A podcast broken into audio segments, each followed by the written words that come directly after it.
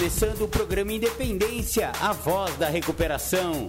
Aqui você encontra informações sobre alcoolismo, dependência química, codependência, dependências emocionais e outros assuntos correlatos.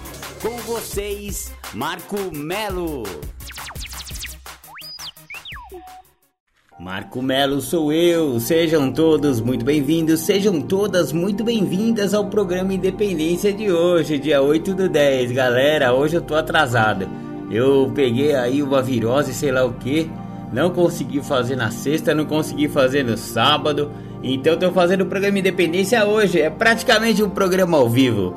É, então eu vou atrasar um pouco aí na publicação do programa. Espero que vocês me entendam, me perdoem e bora lá.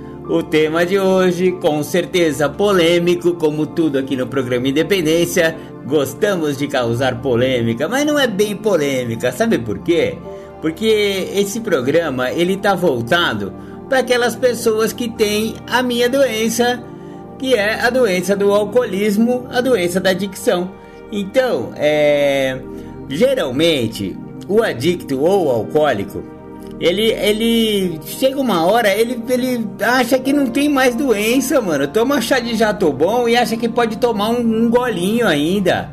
E não dá pra tomar um golinho, né? É, evite o primeiro gole é lema de A. Por quê? Porque a gente não dá conta de tomar um golinho. Então, é, esse negócio de beber socialmente quem bebe socialmente e tem a doença do alcoolismo ou da adicção, mente. Então por isso que eu botei até separadinho em outra cor lá. Então não é socialmente, é socialmente, exatamente. Essa aqui é a brincadeira do programa Independência de hoje. Vamos, mas é um programa, é um, é um tema muito sério, galera. Não é brincadeira não, viu? É real isso aí. Então, é, eu vou também falar um pouco é desse desenrolar do alcoolismo e da adicção. Eu, é, eu boto sempre no mesmo balaio de gato, alcoolismo e adicção, porque para mim é a mesma doença, tá? Só muda a substância. Uns ficam só no álcool, o outro vai para o álcool e droga. Né? E outros ficam só na droga, mais raros, hein? Os que são só na droga são bem raros, mas geralmente ou álcool e droga ou só álcool. Então, mas é a mesma doença, galera, não tem essa. E aí, durante. Olha, vou te falar, eu, eu tive um coma alcoólico com 16 anos de idade e eu fui chegar na recuperação com 42 anos. Foram aí, meu, quase 30 anos, 20 e tantos anos aí, batendo cabeça, sabendo que eu tinha problema com álcool, vendo que eu era descontrolado, mas mesmo assim, tentando controlar de alguma forma. Ah, não, eu vou tomar só aquela cervejinha gelada de fim de tarde que não dá nada. Não, vou mudar a bebida, vou, vou só tomar um vinhozinho junto com o almoço. Mano, não dá. O cara que é doente não tem bebedinha, marquinha de bebida, mais fraquinha, mais fortinha, meu, não adianta. Vou parar de destilado, vou tomar só fermento. Meu, não adianta, velho. Vamos falar real. Então, é isso que é o problema. E aí eu fiquei é, usando a frase dos normóticos, porque tem gente que consegue beber tem gente que consegue beber, e, disso aí não tenha dúvida. Agora, beber é sempre prejudicial para a saúde? Também não tenha dúvida, tá? Então aqui eu não tô defendendo que quando eu falo que alguém pode beber, eu não tô mandando o cara beber não, viu, velho? Pelo contrário, eu tô falando que toda a bebida é prejudicial pro cérebro, pra mente, pro corpo, pro coração, para e principalmente pro espírito. Pra alma da pessoa não é bom, sabe? Então, é, quando eu falo que alguém pode beber, não significa que é para beber, tá, gente? Né? É, 90% é, das pessoas não tem a doença como, como impacta nós, né? Nós alcoólicos e nós adictos. A real é essa. Então, eu, vamos falar a verdade. Eu fiquei me enganando com a frasezinha dos outros caras que aparentemente podem beber, falando, não, eu só bebo socialmente.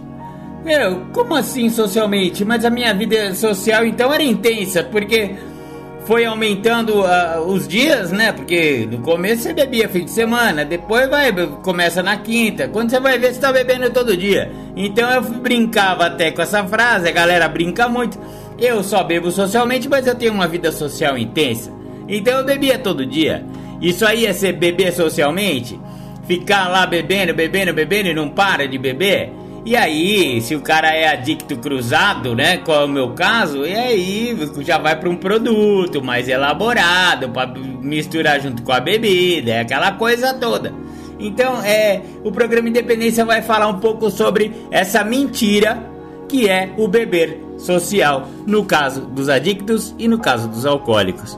Nossa, já falei demais aqui para abertura do programa. Vamos, vamos ouvir um som, né? Aquele lá que eu fiz com o Rodrigo Dias, né? De Sete Lagoas. Onde está a recuperação? Ei, você que está em recuperação, acompanhe essa canção. Onde está a recuperação? Composição Rodrigo Dias Sete Lagoas e Marco Melo. Recuperação. Voltar à vida normal. Ato ou efeito de recuperar-se. Não adianta ensinar a todas as drogas do mundo.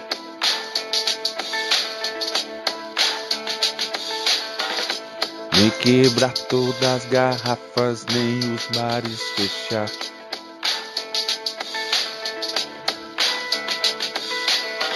Não adianta prender todos os traficantes. Não adianta proibir nem legalizar.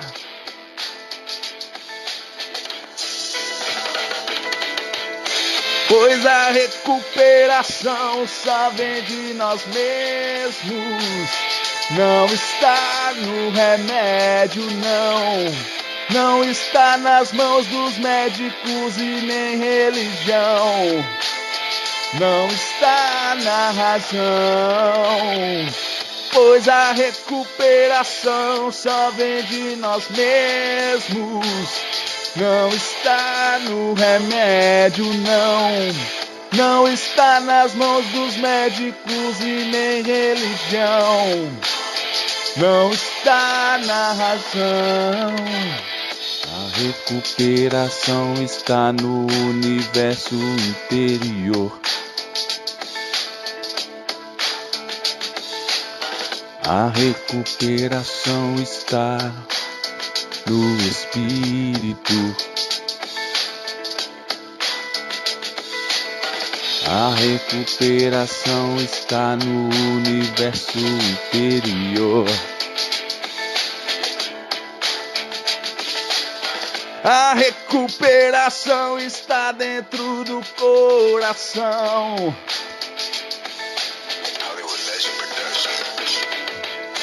Pois a recuperação só vem de nós mesmos. Não está no remédio, não. Não está nas mãos dos médicos e nem religião.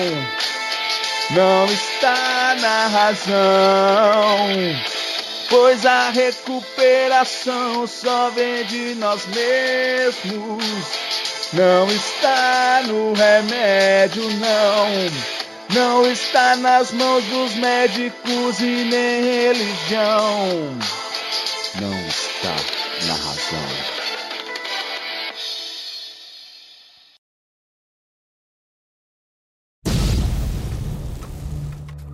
Você que ouve o programa Independência, convido a ouvir pelas plataformas de podcast. O programa Independência está no mixcloud.com barra programa Independência. Estamos no anchor.fm barra Marco Tracinho Melo.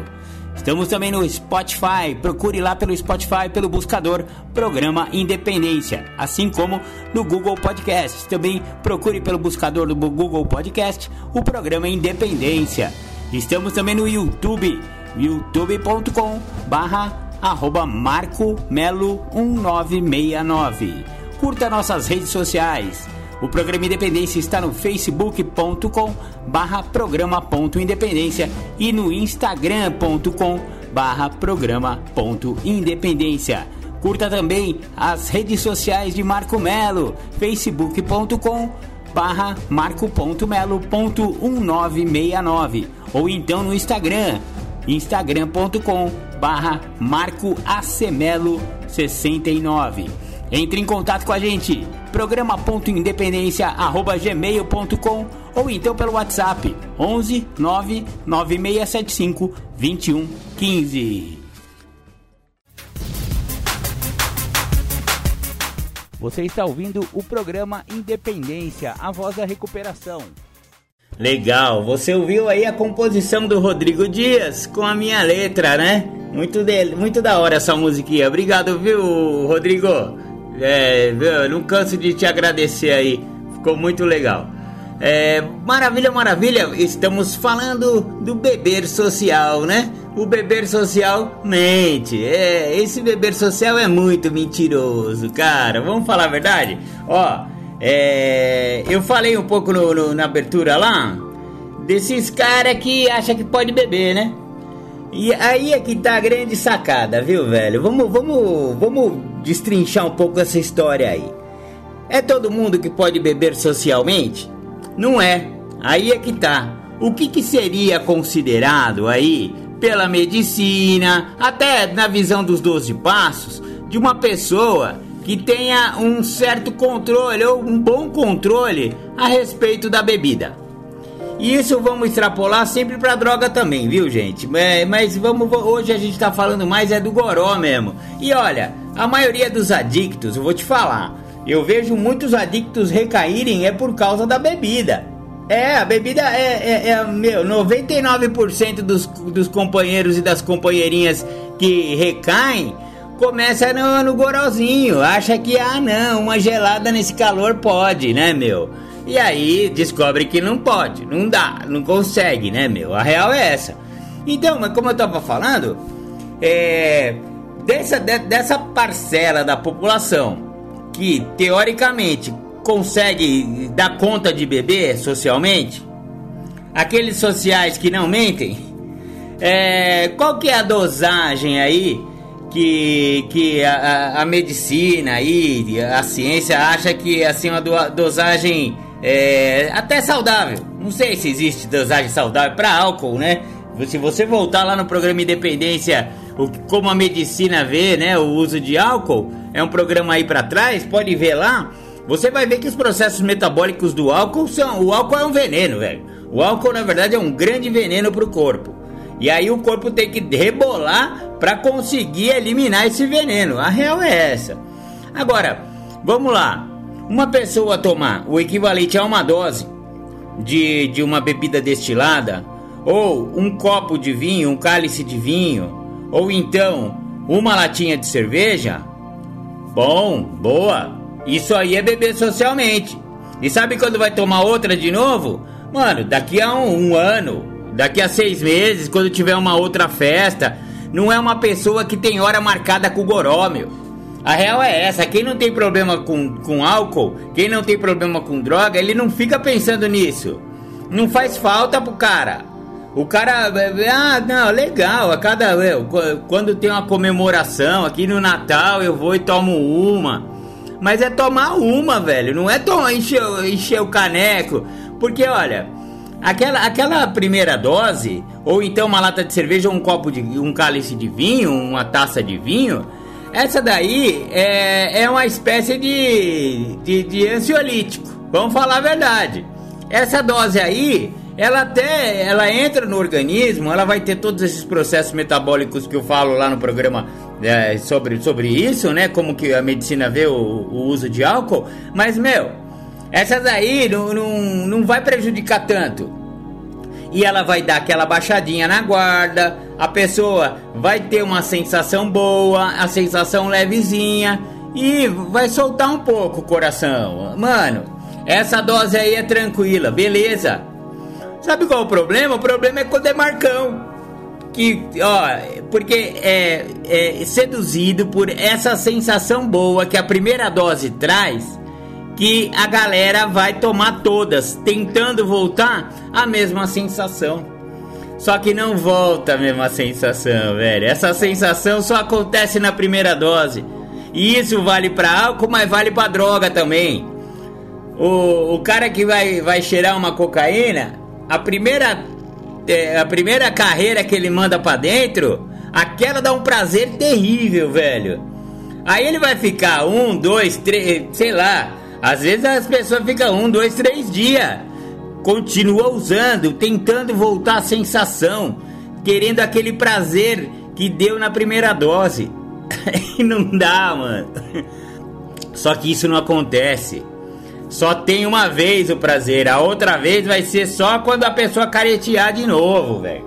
Então, e o álcool é a mesma coisa. Então, é esse negócio de continuar bebendo para tentar atingir aquele prazer imediato que teve na primeira dose, isso aí é uma grande mentira, isso aí é uma grande ilusão. É por isso que eu tô falando que o social mente. Esse beber social aí, quando passa dessa primeira dose, já não é mais social. Já vai para aquela quantidade de bebida que vai baixar o filtro social. Aí sim, aí é a verdade. Abaixa o filtro social do cara, começa a falar merda, começa a brigar, começa. Depende, né? Tem vários tipos de bêbado, né? E, e também tem vários é, comportamentos da mesma pessoa em diversos dias diferentes. Então não é que ah, aquele cara quando bebe fica de boa, não, aquele lá fica agressivo. Claro que existe assim uma, uma, um comportamento comum daquele cara. Ele é nervosinho, ele vai ficar mais nervosinho. Só que eu vejo por mim. Tinha dias que eu ficava mais chorão, tinha dias que eu ficava mais emotivo, tinha dias que eu ficava mais agressivo, tinha dias que eu ficava mais alegre. Ou seja, a mesma pessoa pode ter vários tipos de comportamento e vários tipos de reação à bebida. A real é essa. Só que é, não adianta você achar que você é, querer controlar os resultados. A verdade é essa, né, meu? Você quer controlar os resultados da sua, do seu uso. Ah, eu vou tomar uma porque eu tô triste. Aí, meu, fudeu, porque vai ficar mais triste ainda. Ah, não, hoje eu tive um aumento na, no trampo, uma, uma promoção, eu tô feliz, eu vou tomar toda. Mano, aí é que tá. Agora, é, tudo bem, vamos, vamos separar então. Já, já achamos é, quem é o cara que pode beber. O cara que pode beber é aquele que bebe uma. Acabou. Esse aí pode beber. Eu conheço muita gente que é assim, hein? Ele só bebe né, em comemorações assim mais importantes, festa de fim de ano da empresa, e não é que ele vai e enche a cara no fe... porque esse aí também é alcoólico, viu? A pessoa que só bebe no Natal, eu já já falei isso aqui num outro programa, mas que chega no Natal ele enfia o pé na jaca, não importa que ele só bebe uma vez por ano. Se ele enfia o pé na jaca, ele é alcoólatra só ele só tem um alcoolismo intermitente. Demora mais tempo para ele é, re retomar as suas atitudes, o seu alcoolismo. Tudo bem, é, é, melhor do que o cara que bebe todo dia, não tenha dúvida. É melhor do que o cara que tá na sarjeta, também não tenha dúvida. Lógico, né, meu? Não é essa a questão. Mas essa pessoa que bebe só no Natal e estraga o Natal, esse cara também tem que rever o seu beber. Porque a diferença entre a pessoa que consegue é, ser social é, no beber da pessoa que enfia o pé na jaca é justamente essa. É enfiar o pé na jaca. É, pá, tomou uma dose. Ah, putz, que alegria, tá gostoso. Vou tomar a segunda. Mano, não passa da segunda, pelo amor de Deus. Passou da segunda, já é o socialmente. Já aquele cara que mente e que não é mais o beber social, tá? Então, é, vamos deixar claro, é bem isso, sabe? O beber social, ele só pode ser para aquela pessoa que realmente não tem problema com álcool, não tem problema com droga. A pessoa que tem problema com álcool e droga vai ter sérios problemas se achar que pode beber socialmente. A verdade é essa. E como eu falei agora há pouco, ou as pessoas que já estão em recuperação, ou pelo menos encontraram um caminho de recuperação e não estão em recuperação ainda, ô Marcão, mas qual a diferença? É, tem uma grande diferença. É diferente a pessoa que entrou no programa de 12 Passos, encontrou um grupo anônimo, se identificou lá, ouviu as histórias, falou: Nossa, esses caras são que nem eu. Beleza, vou parar de usar. Faz 90 dias, 90 reuniões, para de usar, para de beber e parece que tá bem. Só que tudo que ele fez até agora foi parar de beber, parar de usar, tá? Se ele não entrou no programa em si, ou seja, encontrou um padrinho ou uma madrinha, comprou um livro de trabalhar passo, ou não, né? Não sei quantos dias o cara tá limpo. Ó, o padrinho e a madrinha que vão falar. O que, que você tem que fazer primeiro? Se for no ar, ele vai falar, filho. Primeiro você lê esse livro aqui, Vivendo Sóbrio. E pega as dicas aqui. Essas dicas aqui são, nossa, são sensacionais. Pega as dicas do Vivendo Sóbrio e vai ficando sóbrio. Depois de um tempo a gente vai conversando. No apadrinhamento aí, uma hora a gente faz o quarto passo. Esse aí é o programa de AA. O AA não tem trabalho de passo, um, dois, três. Ele só tem o quarto passo, mas tem as literaturas. Então, o padrinho vai sugerir um Vivendo Sóbrio, vai sugerir de você ler o livro azul, o livro Alcoólicos Anônimos, o livro grande. Em AA é assim que funciona. Se for no NA, é um pouco diferente porque lá tem o guia para trabalhar os passos. Então, é, eu, é, eu pessoalmente acho que uma pessoa está em, em franca recuperação quando está trabalhando com o padrinho, já leu o livro azul, né? O livro texto básico, porque o texto básico é a nossa Bíblia lá, né? É a identificação total. Aquilo lá foi escrito para mim, não tenha dúvida. E aí eu, eu, vejo muitos adictos que acham isso também, né? E aí leu o livro azul, beleza. Começou, uh, ficou 90 dias limpo, isso é muito importante. frequentou, né? Teve frequência a sala é, de ficar 90 a 90 porque daí você vê que o cara tá na pegada, tá querendo ficar limpo mesmo, se identificou de verdade. Beleza. Aí ele começa a trabalhar passos. Trabalha o primeiro passo. O primeiro passo fala justamente desse probleminha que eu falei no começo do programa, que são as reservas, né? A reserva no primeiro passo se trata muito de reservas lá no trabalho do primeiro passo com o guia. Se fala muito de reservas lá. Por quê? Ah, Marcão, meu problema era crack, velho. Eu nunca tive problema com bebida. Marcão, meu problema era cocaína. Eu nem bebia quando eu cheirava. Velho, tudo bem. Talvez naquela ocasião a bebida não fosse o seu problema principal. Seu problema era cocaína, era crack. Tem outros que é maconha. É, tudo bem. Acontece que sinto muito, filhão. Você foi sorteado. Você é cada 10 que chega na fila da encarnação, um vai pro lado de cá. Ó, oh, não, você é outra fila aqui, ó. Você é adicto, você é alcoólico. É isso que acontece. Você foi sorteado. E os sorteados, eles não podem nenhuma dose de nenhuma substância que altere a mente e o humor. Tá lá na, na literatura, velho. Qualquer coisa que tiver fora da literatura é bobagem para nossa doença do alcoolismo e da adicção. Tá na literatura? Siga. Não tá na literatura? Tudo bem, tá, você tá lendo o quê? Ah, um tratado de psicologia, uma tese de doutorado de psiquiatria a respeito. Pô, maior respeito também. Eu até já trouxe algumas teses aqui no programa Independência. Mas, pro nosso beabá, pro nosso arroz e feijão da recuperação, Aliás, Beabá foi o último programa independente. Espero que vocês tenham gostado. Para esse beabazinho nosso aqui, o que tá na literatura é o que funciona, negão. E olha, se lá tá falando que eu, eu não posso com nenhuma substância que altere a mente ou humor, acabou. Não tem o que falar, tá, tá, tá escrito em letras preto no branco, fião. Então esse negócio de meu problema era crack e nunca tive com problema com bebida, isso aí é reserva. Sabe o que você tá fazendo? Você já tá cavando sua sepultura de novo, velho. Porque o que vai acontecer com o bonito?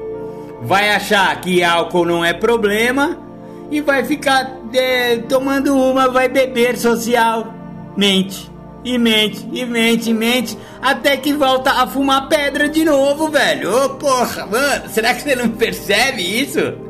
Se você voltar pra cervejinha, pro seu esquinho, seja lá o que for, um vinhozinho na hora do almoço, uma hora você volta pro pó, você volta pra pedra, meu. Não tenha dúvida, não tenha dúvida. Olha, é batata, é 99,9% das pessoas que entraram em recuperação, mas tinham reservas, O padrinho avisou, olha a rota de colisão, negão. Você tá, tá indo pra droga de novo. Não tô, padrinho, tá tudo certo. Deixa comigo. Deixa comigo, afasta da sala, não fala mais com o padrinho, não sei o que, e acha que pode tomar uma. Aí ferrou, né? Aí ferrou, né? Aí vai voltar as misérias da adicção ativa, as misérias do alcoolismo ativo. Porque é, tá lá no livro grande, no livro Alcoólicos Anônimos. Infelizmente, nós alcoólicos nunca mais seremos bebedores sociais. É, é frase de Bill e Bob, fião. Você vai teimar com Bill e Bob, mano? Não dá, né? Não dá. Então é isso, vamos, vamos fazer uma pausa aqui, vou botar um som de recuperação, já já a gente volta com mais programa Independência. O nosso amor é genial. O nosso amor é amor puro. O nosso amor é o que há, é luz que ilumina o escuro.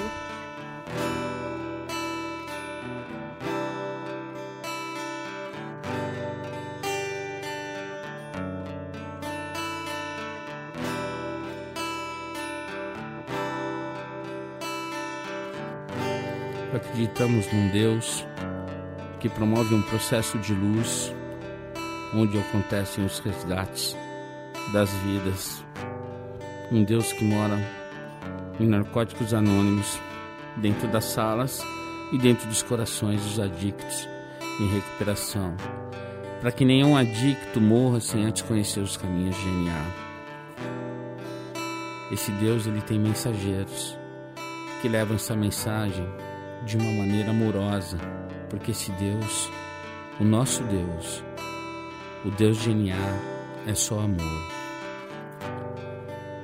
O nosso amor. O nosso amor é genial. O nosso amor é amor puro. O nosso amor é o que há. É luz que ilumina o escuro. O nosso amor veio dos guetos, viadutos, bares e favelas. O nosso amor é azul e branco, dos becos.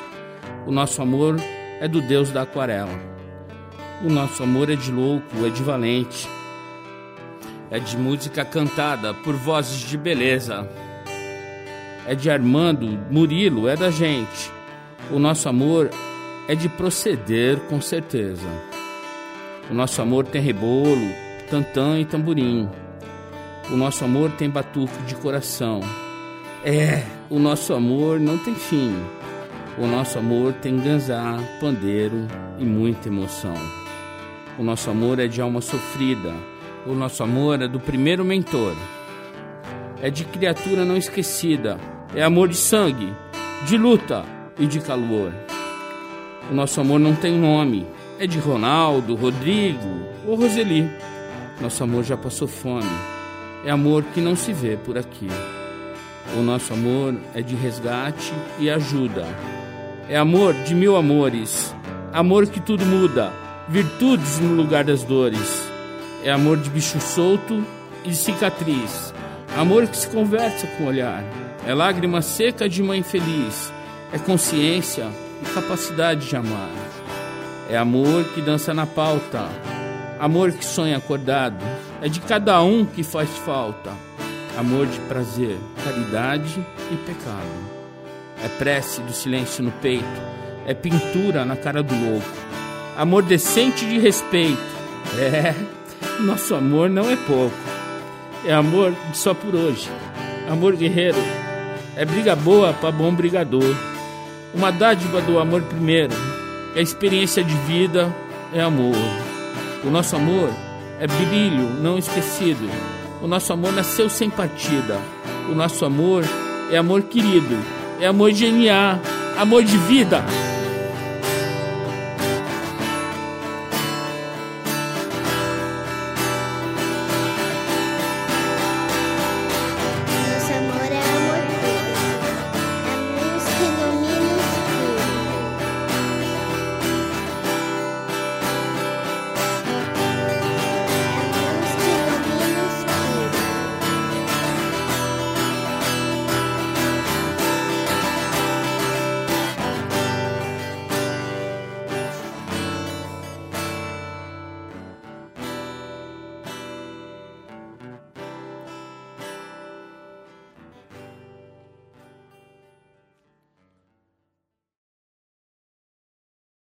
Legal, você ouviu Nosso Amor é DNA, eu tava com saudade dessa música, eu sempre abri o programa com ela, agora tô abrindo com a, com a minha música do, do Rodrigo, e aí essa daí fica meio escanteio, eu gosto muito dessa música, muito dessa menininha aí, vocês sabem disso. Maravilha, maravilha, vamos voltar com o programa Independência, o tal do beber socialmente, né?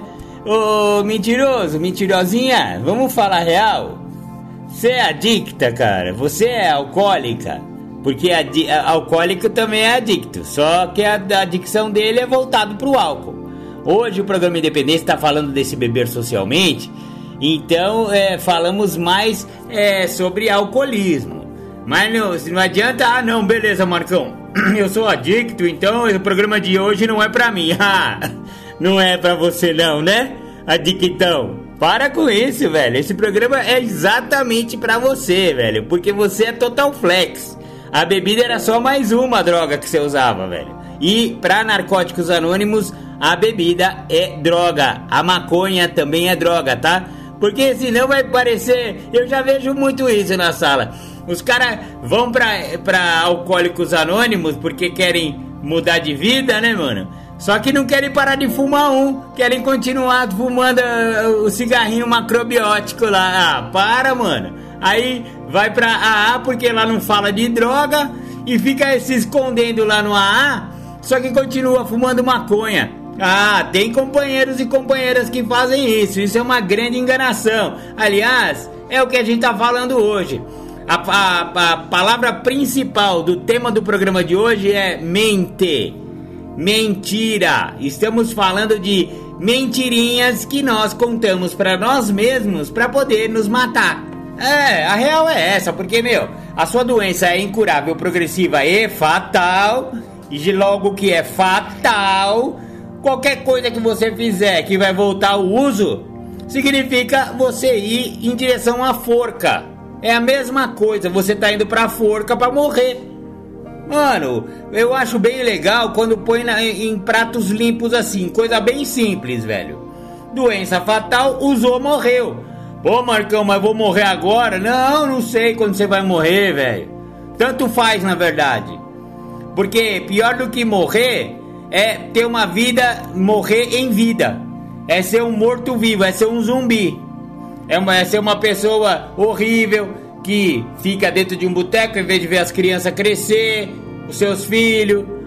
Não dá mais atenção para a esposa porque tá dentro de um boteco, vivendo socialmente. Mano, vai, para. Ninguém aguenta mais esse seu beber social, velho. A real é essa. E como eu falei no outro bloco, eu vou, eu vou, eu acho assim, temos que nos basear na, na literatura, né, galera? Temos que falar de passos. Quando a gente fala de recuperação de 12 passos, a recuperação de 12 passos é justamente são eles, os 12 passos, tá? Então, é, esse, é, essa enganação, essa mentira de que um adicto que usou determinadas drogas, por exemplo, e pode voltar a beber socialmente, essa é uma grande mentira que leva muitos companheiros e companheiras para a ruína. E a ruína eu digo morte, tá? Porque feliz daquele que faz essa, essas aí, volta a beber uma cervejinha, percebe que não deu certo volta para as misérias da adicção ativa, volta pro fundo. Ó, a gente pensa que como entra em recuperação, a gente vai voltar lá na primeira dose, né, que a gente deu lá no começo da adicção. Não, filho, aí é que tá. Recaiu, você vai pro último dia. Você não vai pro primeiro dia do seu uso, quando era gostoso, quando as mesas eram bonitas, né? O barzinho era legal. As meninas eram bonitas, todo mundo cheiroso naquele botequinho lá da Vila Madaloca. É, é. Ali era bonita, ali era gostoso, mas mano, sinto muito. Porque a doença também é progressiva e progredir não é ir pra cima não, é progredir que nem rabo de cavalo, só cresce para baixo. Então a progressão da doença é isso. É você interromper o uso, maravilha, entrou em recuperação, melhor ainda. Só interromper o uso, ai meu Deus, você vai bater a nave bateu a nave, vai voltar lá pro, pra, pro, pro barzinho chique? Não, vai voltar pro barzinho da favela. Vai voltar para a pior fase da sua vida, que foi quando você chegou pedindo ajuda. Então, é, é, meu, às vezes é, parece que eu fico chovendo num molhado aqui, velho. Porque, mano, é, é, são algumas obviedades que eu enxergo aí em muitos comportamentos, inclusive em mim, hein? Vamos falar a verdade, eu não tô falando de você não, viu, companheiro? Eu tô falando em mim. Comportamentos, ações e reações que tá na cara que vai dar errado, mano. Tá na cara, vai dar ruim isso aí. Mas não, beleza, eu dou, dou conta. É o tal do chá do já tô bom. Volto a tomar uma. Ah, voltou a tomar uma. Mentiu. Mentiu para si mesmo e é sempre a pior mentira. Como diria Renato Russo. Mano, vamos, vamos falar um pouquinho então? Ó, falamos do primeiro passo um pouco. Porque no primeiro passo, no guia para trabalhar os passos de Narcóticos Anônimos, fala muito de reservas. Dentre as reservas, esse negócio de substituir a droga. Seu problema era cocaína, volta para cerveja. Seu problema era crack, não, um vinho com a minha esposa, a gente sempre bebeu, nunca deu problema. Ah, mas aí é que tá. A sua vela tá no toco, filho. A vela da adicção sua tá no toco, do seu alcoolismo tá no toco. Você voltou a beber um vinhozinho com a esposa, você acendeu a vela no toco. A hora que essa vela acabar, filho, já era pra você. Entendeu isso aí? A teoria da vela é, é batata também. Ó, temos que pegar os bordões que a gente ouve nas Irmandades Anônimas e levar para o mundo real. Porque aqu aquelas frases lá de impacto que todos os companheiros mais antigos falam, mano, essas frases tem tudo a ver, velho. É que nem aquela. Como é que chama? Aqueles ditados populares. Mano, aquilo ali tem, é verdade pura. Ao contrário do socialmente, essa daí é social verdade, sabe? Então, se você ouvir a frase de que é, dentro de uma irmandade anônima, algumas, alguns bordões ali, meu, leva pra vida. Leva pra vida. Então, que esse negócio de você vai é, substituir a droga, vai pegar e vai. Ah, é, é, hoje estamos falando da bebida, né? Mas muitos falam também da maconha. E, e eu vejo até algumas pessoas que entram em, em irmandades anônimas e por causa de crack, por causa de cocaína, porque é, geralmente essas duas drogas aí e a bebida, claro que para mim, eu acho, né, a minha opinião é que a bebida é a pior droga que tem. E é por isso que eu tenho tantos programas independência falando de bebida. A droga que mais estragou a minha vida foi o álcool. Foi o álcool. Apesar de ser legalizada, estimulada socialmente, aparecer em propagandas na televisão, por isso que ela é tão filha da mãe, cara. Porque é uma droga institucionalizada. É uma droga que, meu, ela está associada até à diversão, até a contatos sociais. E é por isso que é, o programa hoje está falando do beber social. Até, meu, numa, numa empresa, jantares de negócios, almoços de negócios, são regados a bebida. Ah, não, vamos, vamos né, deixar o cliente já meio chapadão, que daí ele fecha o contrato com a gente, sabe? é, vai comemorar alguma coisa, algum feito, né? Se formou na faculdade, vai para pra formatura, vamos comemorar, é muito goró. Meu, tudo que é alegria se associa à bebida.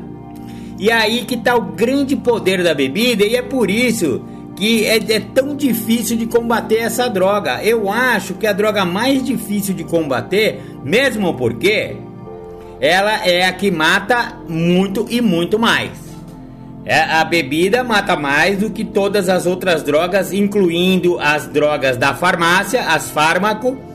É, a, o álcool mata muito mais do que todas as outras juntas. Então, é até hipocrisia da sociedade ficar, oh, Vamos lá ver o Jornal Nacional, vai sair uma matéria sobre Cracolândia. Tudo bem, velho. Aquilo é uma tragédia, não tenha dúvida. Aquilo ali é uma tragédia, aquilo ali é Breaking Bad. É, é, Breaking Bad também, mas não é isso que eu queria dizer. É Walking Dead. Walking Dead, velho. É um bando de zumbi lá. E tem gente poderosa que sustenta aquilo ali. Os grandes traficantes que fornecem, né? Enfim, né? Não vou entrar na parte policial, nem na parte política da história. Mas não tenha dúvida que é uma tragédia, as Cracolândia, não é a, cra a Cracolândia, porque também, ah, vamos falar sobre Cracolândia, é a Cracolândia do centro de São Paulo. Filhão, eu fiquei 20 anos num, num, num, num trabalho, num serviço, em que o meu trabalho era viajar pelo Brasil. E eu descobri que todas as cidades do Brasil, e eu conheço mais de 200 cidades do Brasil nesse trabalho, todas que eu fui tem uma Cracolândia. Então, é muita hipocrisia também ficar olhando só para aquela, porque Cracolândia está em todas as cidades. Nas capitais são várias Cracolândias por cidade. São Paulo não tem só aquela Cracolândia, tem diversas Cracolândias. É, é, a, é a Cracolândia do bairro, todo bairro acaba tendo uma, sabe? Que é um lugar de uso lá da, da rapaziadinha do cobertorzinho nas costas. É horrível isso, é. Mas sabe por que, que eu tô falando que é hipocrisia? Porque o crack, a proporção, eu esqueci, eu não tô aqui com o dado agora, mas é 0, alguma coisa por cento da, da incidência, do, da problemática do crack em relação à população geral. Já o álcool é 30 e não sei quantos por cento. Então a gente tá, se, se comparar o álcool com qualquer outra droga lícita ou ilícita, o álcool ganha mais disparado. Disparado. E justamente porque o álcool é esse cara social aí. E, velho, vamos falar a verdade, é que nem tá na letra. Não adianta prender todos os traficantes, não adianta fechar todos os bares. A recuperação está dentro de nós mesmos. Oh, parece que é frase de Marco Melo na música de Rodrigo Dias e é isso mesmo. Tem uma grande verdade nessa frase, sabe por quê? Porque se a gente for depender de a sociedade acordar para a problemática do álcool, vai demorar mais 200 anos, eu acho. Não vai rolar, velho. Não vai rolar porque o lobby é muito grande, o lobby político é muito grande, a força da indústria é muito grande. E o que eu acho mais perigoso não é nem esses lobbies todos, é a força da droga álcool dentro da psique humana. Ela está incrustada dentro da nossa da nossa personalidade. Já foi implantado alguma coisa porque é milenar, né? O álcool é, é desde sempre, né? Que esteve na nossa sociedade. E isso já faz parte da própria sociedade. E como tem uma parcela aí do, da população que bebe sem grandes problemas imediatos, vamos falar a real, problemas imediatos. Porque todos os que bebem vão ter problemas decorrentes do, da bebida, tá? Mesmo aquele que bebe pouco, mesmo aquele que bebe uma dose por dia, tá? Que é, vai ser considerado aí, depende da, da régua que se meça, tá? Na minha régua, esse cara também não é social, não. O cara que bebe uma dose por dia já é alcoólatra pra mim. Porque é uma dose, tudo bem, é pouco, é. Mas é uma dose por dia. Ó, qual que é a definição de alcoolismo para Marco Melo? Marcou a hora com a bebida, é alcoólatra. Ponto, acabou, não importa a dose. Tem hora marcada com o goró? Todo dia toma uma breja? É alcoólatra. Existem proporções? Não tenha dúvida. Existe bom senso? Não tenha dúvida também. Tá? Eu não tô aqui também querendo ah, não, queimar as bruxas. Mas é para vocês que acham que não tem problema com álcool rever um pouco desses conceitos, tá? Então, isso varia em função da quantidade de bebida que a pessoa ingere, tá? Isso é bem importante, lógico. O cara que toma uma dose por dia, ele vai demorar X anos para desenvolver a mesma patologia hepática, por exemplo, que uma pessoa que bebe 10 doses por dia. Claro, claro, é matemático. Só que também tem uns outros fatores que entram nessa equação que são intangíveis fatores emocionais, biopsicossociais, fatores espirituais, esses são mais ainda difíceis de, de mensurar, né? Então, é, a gente não sabe qual que é a origem espiritual daquela família, daquela pessoa, por que, que ela tem propensão à bebida ou não, isso vai desencadear ou não elos, é, elos de, de, de relacionamentos intersociais, sabe? Então, é, a bebida é muito difícil de você você equacionar todas as, todas as variáveis, né? São muitas variáveis, tá? Mas a grosso modo, a bebida, como eu falei, ela tá incrustada na nossa sociedade, na nossa psique social. Por isso que o tema de hoje é o beber social, tá? Então, se você é, bebe todo dia, que sejam duas latas de cerveja dentro de uma visão mais, é, mais séria do alcoolismo, que não é só a minha, tá? Eu tô falando isso, mas é porque eu li a respeito. É porque eu fui estudar isso aí. Não é minha só essa visão.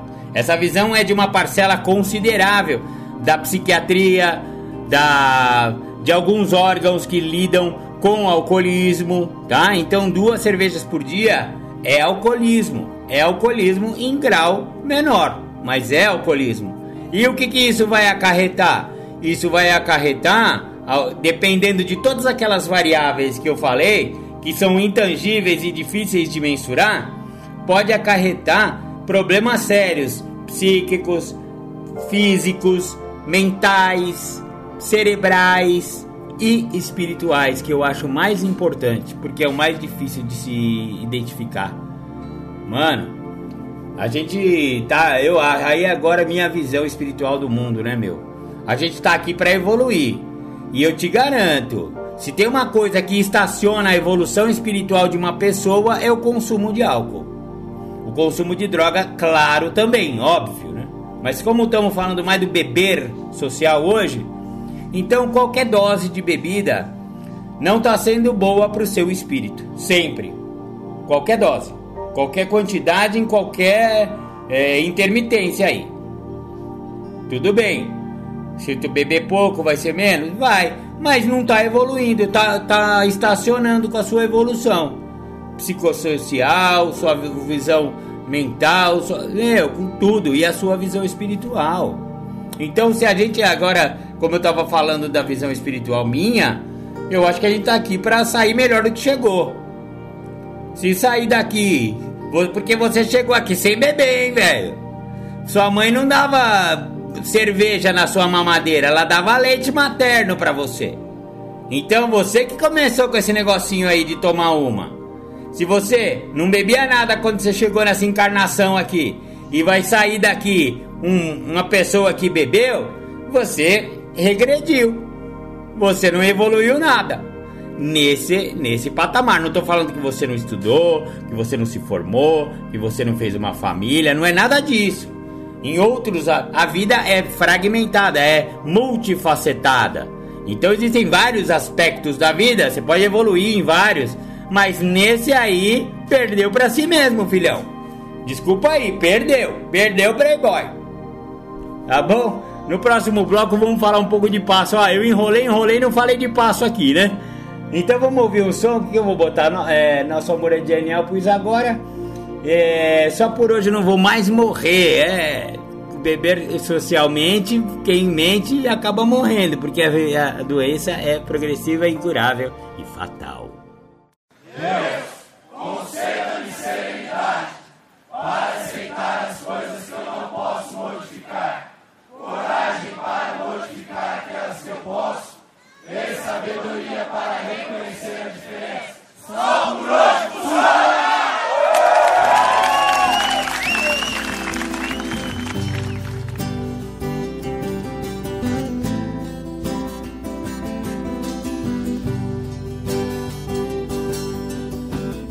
Por hoje eu não vou mais morrer. Eu não tô mais sozinho, eu estou com você. Essa vida é apenas ritual de passagem. O que nos interessa é levar a mensagem para aqueles que estão perdidos na adicção. Então a nossa letra é ajudar os irmãos. Só por hoje eu não vou mais morrer. Eu não tô mais sozinho, eu estou com você. Essa vida é apenas ritual de passagem. O que nos interessa é levar a mensagem para aqueles que estão perdidos na adicção. Então a nossa letra é ajudar os irmãos. Eu sou mais um adicto em recuperação. E tô aqui só pra falar de gratidão, porque hoje eu tô vivo, eu tô em paz, eu quero muito mais. Serenidade, aceitação, porque eu não uso mais, eu não roubo mais eu não traio mais. Eu quero muito mais, quero saber por que você não ouve o que o padrinho tá dizendo. Então fique sabendo, vai continuar sofrendo, vai. O longo alcance tá aí, e o HI o IP. Quem não tiver no propósito vai se perder.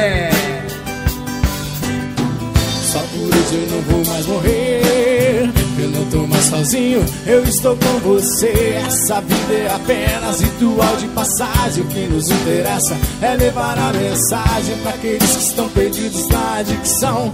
Então a nossa letra é ajudar os irmãos. Só por hoje não vou mais morrer.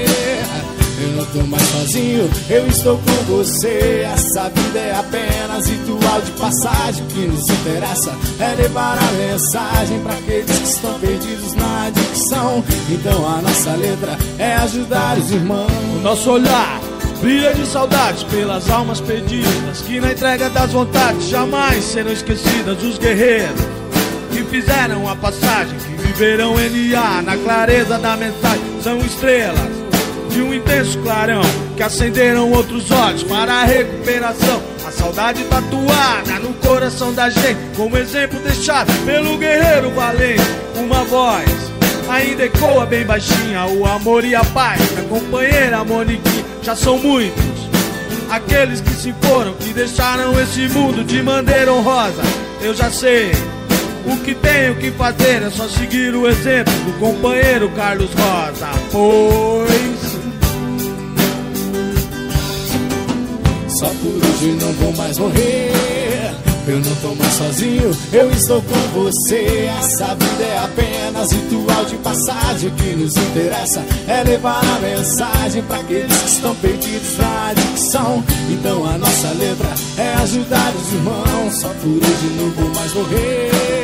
Eu não tô mais sozinho, eu estou com você. Essa vida é apenas ritual de passagem. O que nos interessa é levar a mensagem para aqueles que estão perdidos na adicção.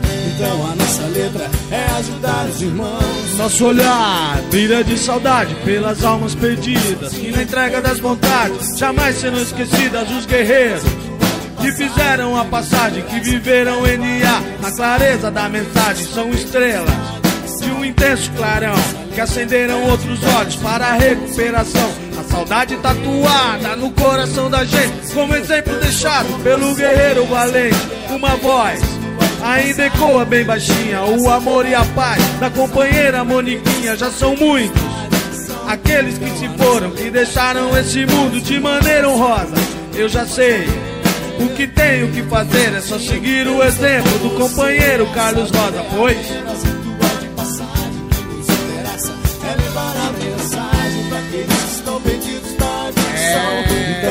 letra é milagre já foi feito.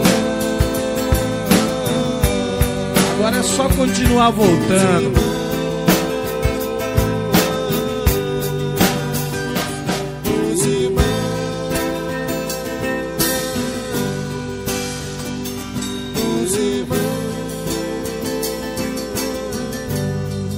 É, companheiro, o milagre já foi feito, agora é só continuar voltando.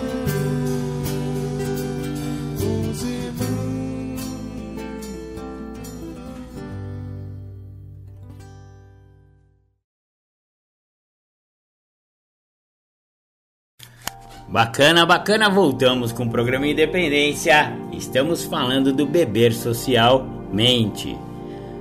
É, no, no bloco passado, nós falamos bastante aqui a respeito de todas as, as pegadas do alcoolismo é, em vários graus, né? Eu falei do alcoólatra de diário, mas de pouca dose.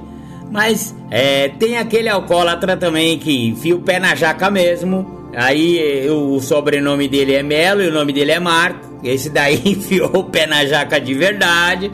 Eu bebia todo dia, velho. Eu bebi bebia legal. Mas começou assim? Não. Eu fiquei uns 15, 10, 15 anos tomando de fim de semana. Aguardando a sexta-feira. Aquela coisa, happy hour. Lógico, a doença é progressiva, mas ela pode demorar para progredir. No meu caso, demorou. Apesar de eu ter tido um, um coma alcoólico com 16 anos, como eu contei aí no começo do programa de hoje, mas eu, eu percebi que eu demorar, que eu, qual era a dose, que eu ia para o hospital. Aí eu comecei malandro velho, comecei a dosar de uma maneira que eu não ia para o hospital, né?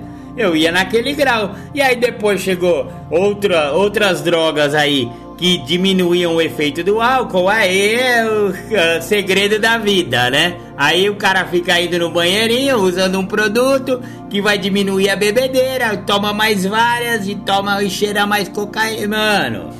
Sabe? O cara desse aí precisa entrar em recuperação logo. Eu demorei? Demorei demais. Cheguei aqui com 42 anos. Mas agora com 54, nossa, a vida tá boa.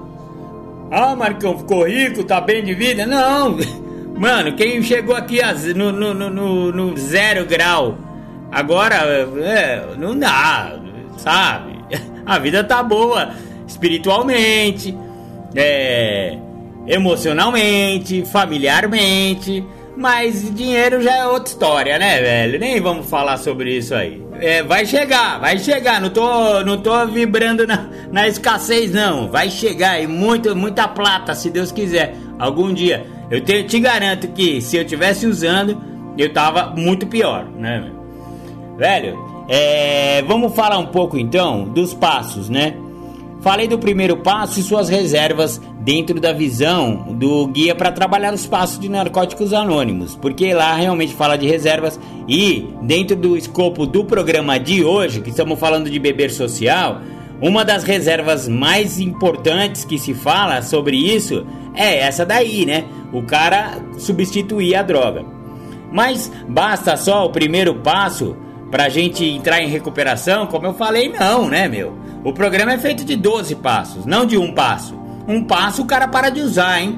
Isso que é uma maravilha. Eu tô há quase 11 anos nesse programa e só com um passo.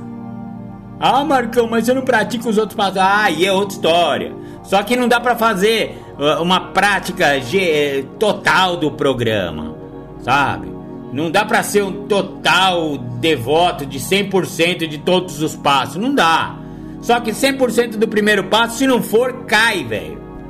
Cai na sarjeta de novo se não fizer o, seu, o primeiro passo. Por isso que ele é tão importante. Eu falei aqui o programa inteiro só desse passo. Mas o processo de, de recaída, o processo de achar que dá para beber socialmente, é um, é, um, é um problema também no segundo passo. Porque no segundo passo, a gente está falando de sanidade viemos acreditar que um poder maior do que eu, um poder superior, amoroso, cuidadoso, poderia devolver-nos a sanidade. Ou seja, o segundo passo fala de loucura. Exatamente, estamos falando de ser devolvido a sanidade é porque eu tô louco. E se eu tô louco, eu não tô dentro das minhas faculdades mentais. Eu não, eu não, não sou uma pessoa boa para lidar com a minha própria vida. Por isso que eu preciso de um poder maior do que eu. No começo pode ser a irmandade, e é um, um dos poderes superiores de todo adicto e todo alcoólico é a irmandade a qual se afiliou. Disso não tenha dúvida. Aquele, aquele grupo, aquela irmandade é um poder superior para você. Ela é maior do que você, ela é amorosa, cuidadosa e está te ajudando. E tem um programa de vida nova tem os passos lá que se você seguir você vai mudar de vida.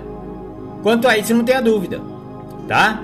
Só que no segundo passo, esse poder maior ele tem um, um motivo específico de estar tá ali: devolver a sanidade. E aí que estamos falando de loucura. Agora, uma pessoa que está vivendo sob princípios de loucura, ele é capaz de saber se pode beber uma cervejinha porque o problema dele era cocaína? É óbvio que não, né, velho? Aí é que tá a fita. Por isso que o segundo passo, ele é importantíssimo para a gente compreender que o processo de recaída não é apenas a reserva. A reserva ela só vai ser concluída e o cara só vai entrar no boteco levantar um dedo lá e tomar uma se ele tiver num, num processo de total loucura. Porque se ele chegou ao programa de recuperação, é porque não deu certo a vida do cara, velho. Porque o primeiro passo fala sobre isso. A impotência total diante da sua doença. Só que aí vem o programa é mágico mesmo, ele é milagroso o cara faz 90 dias, 90 reuniões, para de beber, engorda, fica coradinho e parece que tá curado. Sabe? Parece que, que sarou. Até a mãe fala: Ah, mas esse menino tá ótimo. Ele arrumou uma namorada agora, tá trabalhando, comprou uma moto, fuma Malboro original. Aí, ó, o kit recaído aí. Mano, a real é que o processo de sanidade é justamente ouvir as sugestões do programa. E muitas das sugestões do programa elas precisam de um intermediário, porque você chegou na insanidade, você estava sob uso de álcool e droga e você não sabe o que, que é esse programa. Você precisa de um direcionamento e esse direcionamento chama-se apadrinhamento. Então, achou um padrinho bacana, ele tem uma recuperação legal, você se identificou com a história dele, ótimo. A madrinha, mesma coisa, maravilha. Ela sugeriu tal coisa, mano, faça. Sugestão de padrinho e madrinha é porque eles são os porta-vozes dos 12 passos, por enquanto. Por em sempre. Por enquanto não, por em sempre. Você sempre vai ter que ter um padrinho, velho. Sempre vai ter que ter uma, um direcionamento. É, é, faz parte das ferramentas do programa. Então, ah, em termos de do, segundo passo, a gente obedecer, enquanto a gente não tiver essa sanidade devolvida à nossa vida, a gente tem que ter pelo menos obediência. E a obediência se dá, opa, obedecer também é um tema de um programa Independência lá para trás. Pode ir lá e ouvir, tá, galera? É, é ponto pacífico para se entrar em recuperação é ser obediente. Porque o teimosão volta a usar. Então, é, essa obediência é, é, uma, é um vamos assim, um vislumbre de sanidade. É eu começando a voltar essa tal dessa sanidade prometida no segundo passo. Porque eu, eu vou estar tá com uma pessoa que vai me orientar. Ela vai falar, companheiro, evitar pessoas, lugares e hábitos. Companheiro, 90 dias, 90 reuniões. Companheiro, você tinha problema com cocaína? mas você não pode nenhuma substância que altere seu humor. Companheiro, você tá tomando Rivotril por conta? Comprando no mercado negro e você toma porque você acha que você tá nervosinho? Acho que não é bem por aí, né? Não é melhor você passar num psiquiatra, ver se você tem um transtorno bipolar, transtorno de ansiedade, um transtorno borderline, um transtorno, é, uma depressão, enfim, velho. Você tem que ser diagnosticado por um profissional que estudou sobre isso e que seja especializado em dependência química para poder saber que remédio que ele pode dar, porque, velho, não é evitar qualquer substância que altere seu humor. Essas substâncias aí alteram o humor. Tá certo, se o cara tem um desvio de humor, ele precisa da substância justamente para ajustar o seu humor. Só que quem sabe isso não é você, meninão. Você não foi estudar medicina, você não é psiquiatra.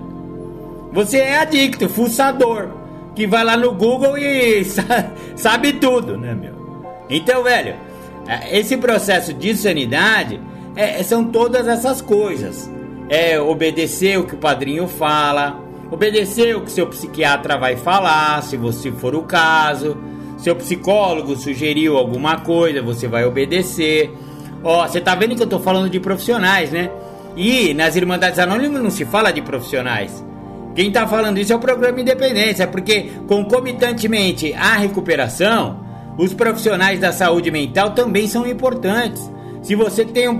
Porque é, vai, vai ver o programa Comorbidades lá, cara. Às vezes a adicção ela é tão forte que ela vai é, encobrir outras comorbidades, outras doenças, outras patologias psiquiátricas que a pessoa possa ter. Exatamente. Então, aí tira a droga, começa a tratar da adicção através dos 12 passos, mas não está tratando a outra doença que você já tinha e não sabia, ou que você, se, ou que você desenvolveu ao longo dos anos. Você não está tratando dela. Por isso, os profissionais. Então, se você tem uma variação de humor muito grande, às vezes é, é, é sugerido você tomar um remédio psicotrópico dentro da dosagem e da, da frequência exata que foi dada pelo seu psiquiatra. E se você já toma uma, não tem essa de ah, agora que eu estou em recuperação eu vou cortar todas as drogas e para de tomar o remédio que você já tomava há alguns anos. Isso aí é insanidade também, é falta de obediência, é desobediência. Velho, não para de tomar o remédio. Porque esse remédio vai ver que ele é o que tá segurando você para não voltar a usar, mano. Porque você é um descontrolado sem esse remédio. É, eu, por exemplo, agora eu posso contar minha história.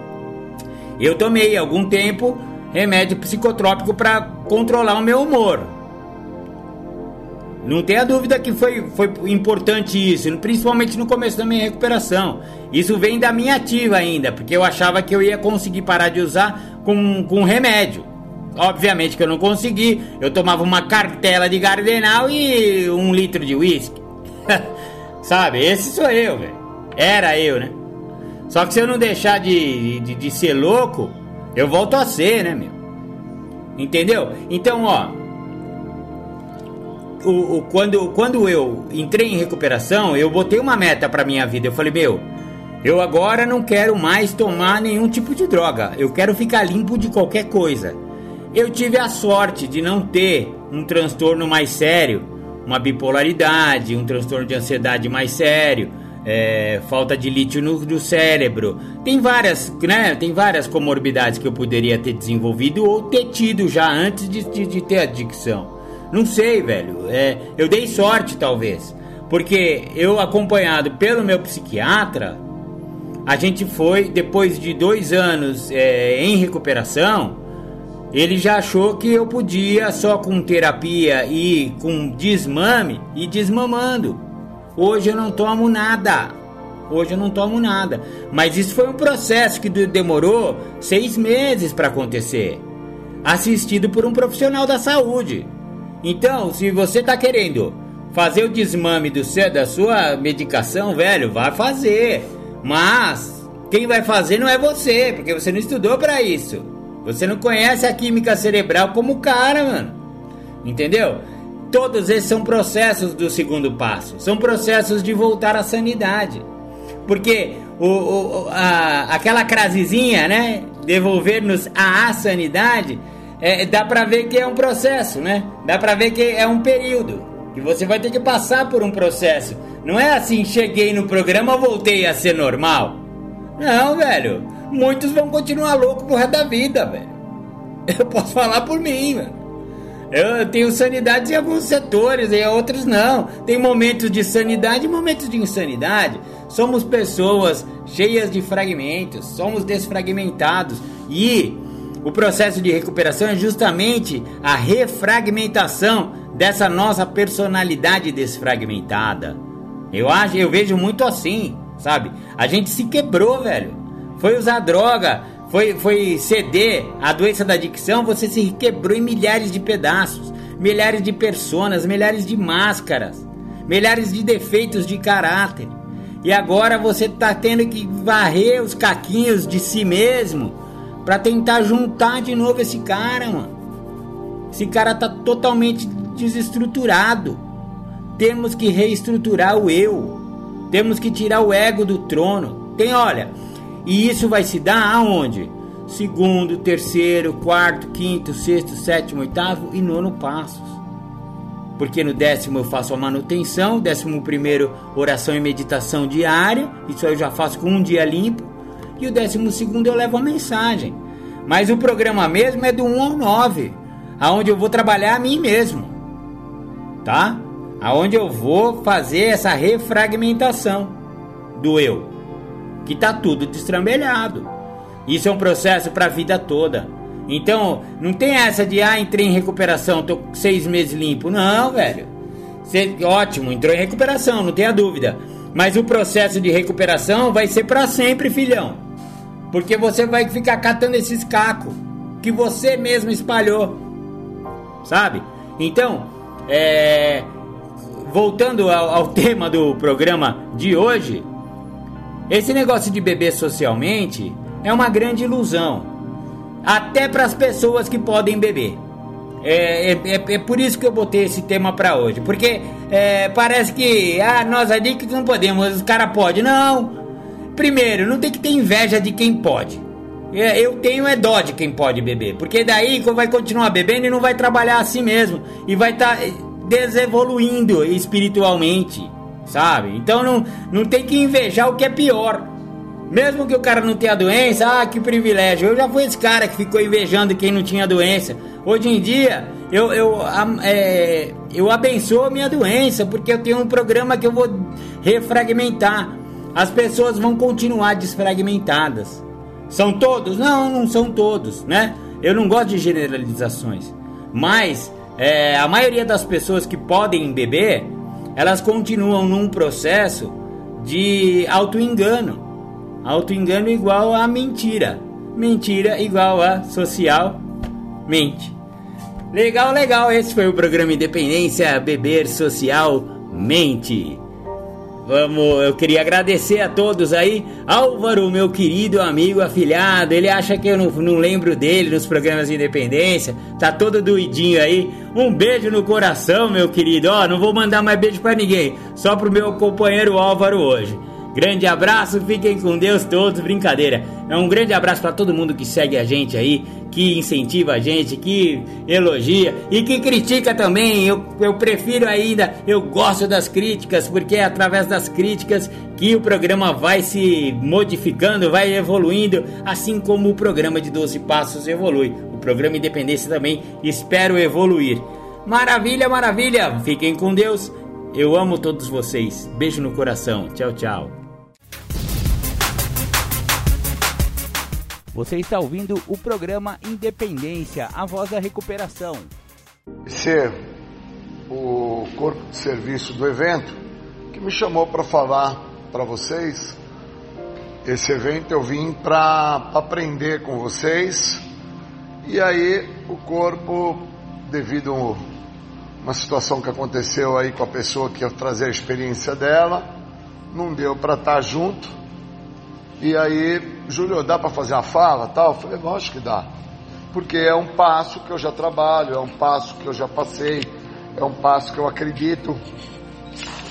E eu queria primeiro fazer uma ressalva e agradecer as pessoas que me antecederam aqui. Mesmo aquelas que não estiverem, depois vocês falem a elas. Né, da Euridice que abriu o processo, trazendo aí a, a dinâmica sobre a a condição de se entender o débil que existe dentro do ser humano, né? Ela quebra o paradigma que impede as pessoas de se recuperar dentro desse programa. Primeiro, porque esse programa não é para parar de usar droga. Eu acho um afronto e um abuso. As pessoas que vêm para esse programa para parar de usar droga. Para de usar droga, vocês têm que ir para as comunidades terapêuticas, vocês têm que ir lá no CAPS tomar remédio, vocês têm que ir nos hospital psiquiátrico tomar remédio, vocês têm que ir nesses lugares aí para parar de usar droga. Aí vocês vão lá, fica lá, para lá. Aqui não é para parar, aqui é para o cara não voltar a usar. Eu tenho 28 anos limpo, fiquei 20 anos aqui dentro sem me tratar, sem entender o que, que esse programa tinha a oferecer. E quando se fica muito tempo dentro de uma condição, se anulando a se entender quem se é, aquilo que se é não deixa de existir e o novo não vem. Quem acabou de falar isso agora foi a Belinha e foi sensacional a fala dela, foi muito lúcida. E aquele rapaz que falou do terceiro passo, ele foi extremamente importante para o evento de vocês até agora. Eu sou um estudioso do programa de passos, poderia me atentar, mas não o vou fazer para não quebrar as tradições, porque eu estudo outras irmandades. Então, quando aquele rapaz do terceiro passo retratou a vocês, e eu ali fiquei extremamente mexido, e meu padrinho Sérgio, eu até comentei com meu amigo, que meu padrinho Sérgio hoje abriu a tampa do caixão e saiu para fora e falou: Olha lá, garoto, mais um da sua turma. Quando o cara falou assim: Tudo que foge à literatura é loucura. Sem a literatura, isso aqui não serve para nada. Deixa eu explicar uma coisa para vocês. Eu tenho 57 anos, sou um cara do esporte, sou um cara sério, comprometido, sou um cara obediente a algumas coisas. E tudo o que fugir da literatura não é de narcóticos anônimos. Então, quando algumas pessoas trazem essas loucuras do tal eu posso tudo, isso não é de narcóticos anônimos. Aquelas coisas de ficar tocando música, traz violão tal, para motivar vocês, também não é de narcóticos anônimos. Narcóticos Anônimos é a literatura, gente. Por isso que a Isabela foi muito feliz quando ela apresentou para vocês aqui o Isto Resulta, e ela deixa claro, numa passagem que ela retratou, só que esta passagem vou trazer eu para vocês, não pautado no quarto e quinto passo dela, mas pautada na literatura do Isto Resulta, no sexto passo que fala que felizes eram os ignorantes deste programa. Por que felizes eram os ignorantes? Por causa que enquanto sou ignorante a ponto de não entender que esse programa não é para parar, esse programa é para com que eu não volte a usar, então eu fico achando que o que me comprometeu e me trouxe até aqui onde eu me encontro com vocês foi toda a trajetória do uso de substância psicoativa que eu trouxe. Eu sou usuário de injetável e por ser usuário de injetável eu acabei acreditando dentro dessa primeira trajetória minha que me manteve por 20 anos aqui dentro que por ser usuário de injetável, então eu muito me comprometo por causa disso. Mas se eu fosse um ser que tivesse o hábito alimentar de comer melancia, então eu chegaria nos comedores compulsivos dentro de uma condição de abuso de melancia. E se eu trago um perfil do indivíduo que tem uma obsessão sexual, eu chego dentro do DASA, dos dependentes de amor e sexo anônimo, também por parte de uma compulsão e obsessão de masturbação. E aí eu tenho que entender o que me traz. Porque se eu não entendo aquilo que me traz, aquilo que eu sou não vai deixar de existir. E aí o cara chega aqui por causa de uso de álcool e droga, que foi o meu caso, e fica aqui por 20 anos achando que cheguei aqui por causa de uso de álcool e droga, só que eu já tinha 20 anos aqui dentro, dentro do perfil que a Isabela trouxe no quarto, quinto passo. Você foi muito feliz. Tinha que ser afilhada da Ana Maria mesmo. Não tinha outra pessoa para ter a, a madrinhar que não fosse a Ana, Bela. Quando Bela retrata a ideia do que a comprometeu aqui dentro por mais de uma década, que não tem mais a substância química, ela retrata todos nós aqui, que se nós ficarmos aqui pautados por causa de uso de álcool e droga, nunca vamos chegar no sexto passo. Porque é um passo que ele fala de um estado de prontificar-me, prontificar-me a algo. Não é estar preparado, é prontificar-me a algo. Por isso que do primeiro até o sétimo passo é a recuperação de dentro para fora. Eu tenho que me tratar de dentro para fora. Porque mais para frente, os partilhadores que vierem vão retratar o processo de fora, como é que é lidar por fora. Então são 28 anos aqui para te falar isso. Só que com 20 anos que fiquei aqui te enchendo o saco. Então foi 20 anos que eu perturbei vocês, 20 anos que eu não me tratei, 20 anos que eu fiquei aqui com o papinho de eu posso tudo. E nessa história de eu posso tudo, eu nunca me atentei ao débil que a Eurídice trouxe. Eu nunca me atentei à perda do senso de limite que aquela menina que se autonomeou-se como a bruxa, achei sensacional. Quando ela fala, eu sou bruxa. Achei lindo essa fala dela. Lindo porque ela trouxe com propriedade a perda do senso de limite de algumas pessoas quando não trouxeram a genitora dela, olha, o teu tempo é limite é esse. Que pode ter passado, como fala na própria literatura do segundo passo, a fala dela despercebida a vocês. Por isso que diz na literatura que muitos dos nossos vão passar despercebidos para entenderem depois que esse programa não funcionou como deveria ter funcionado para eles. E, e essa menina foi bruxa nessa fala dela porque ela me mostrou que passou despercebido para mim quando meu irmão também entra em óbito por causa do câncer, e o que passou despercebido foi que eu perdi o que eu poderia ter vivido com o Armandinho quando com ele vivo, e ela retratou isso em relação à genitora dela. Ela foi muito feliz na colocação dela. E o amigo que falou do terceiro passo lhe foi uma sumidade. Quando ele falou sem a literatura não se vai chegar a lugar algum aqui dentro. Porque Sérgio, quando me apadrinhava, antes do óbito, ele deixou claro para mim. Um cara que vem para esse programa e não lê, ele ainda não entendeu que aqui não é para o que ele veio fazer. Aqui não é para encontro, transar, fazer filho. Esse programa não vai te dar carro, casa, moto, barco, lancha. Esse programa não vai te dar faculdade, esse programa não vai te fazer passar de ano, esse programa não vai te dar casa própria. Qualquer ser humano na face da terra vai transar, vai fazer filho, vai poupar dinheiro, vai comprar carro zero, vai comprar casa própria, não precisa ser de narcóticos anônimos para ter isso, hein, gente?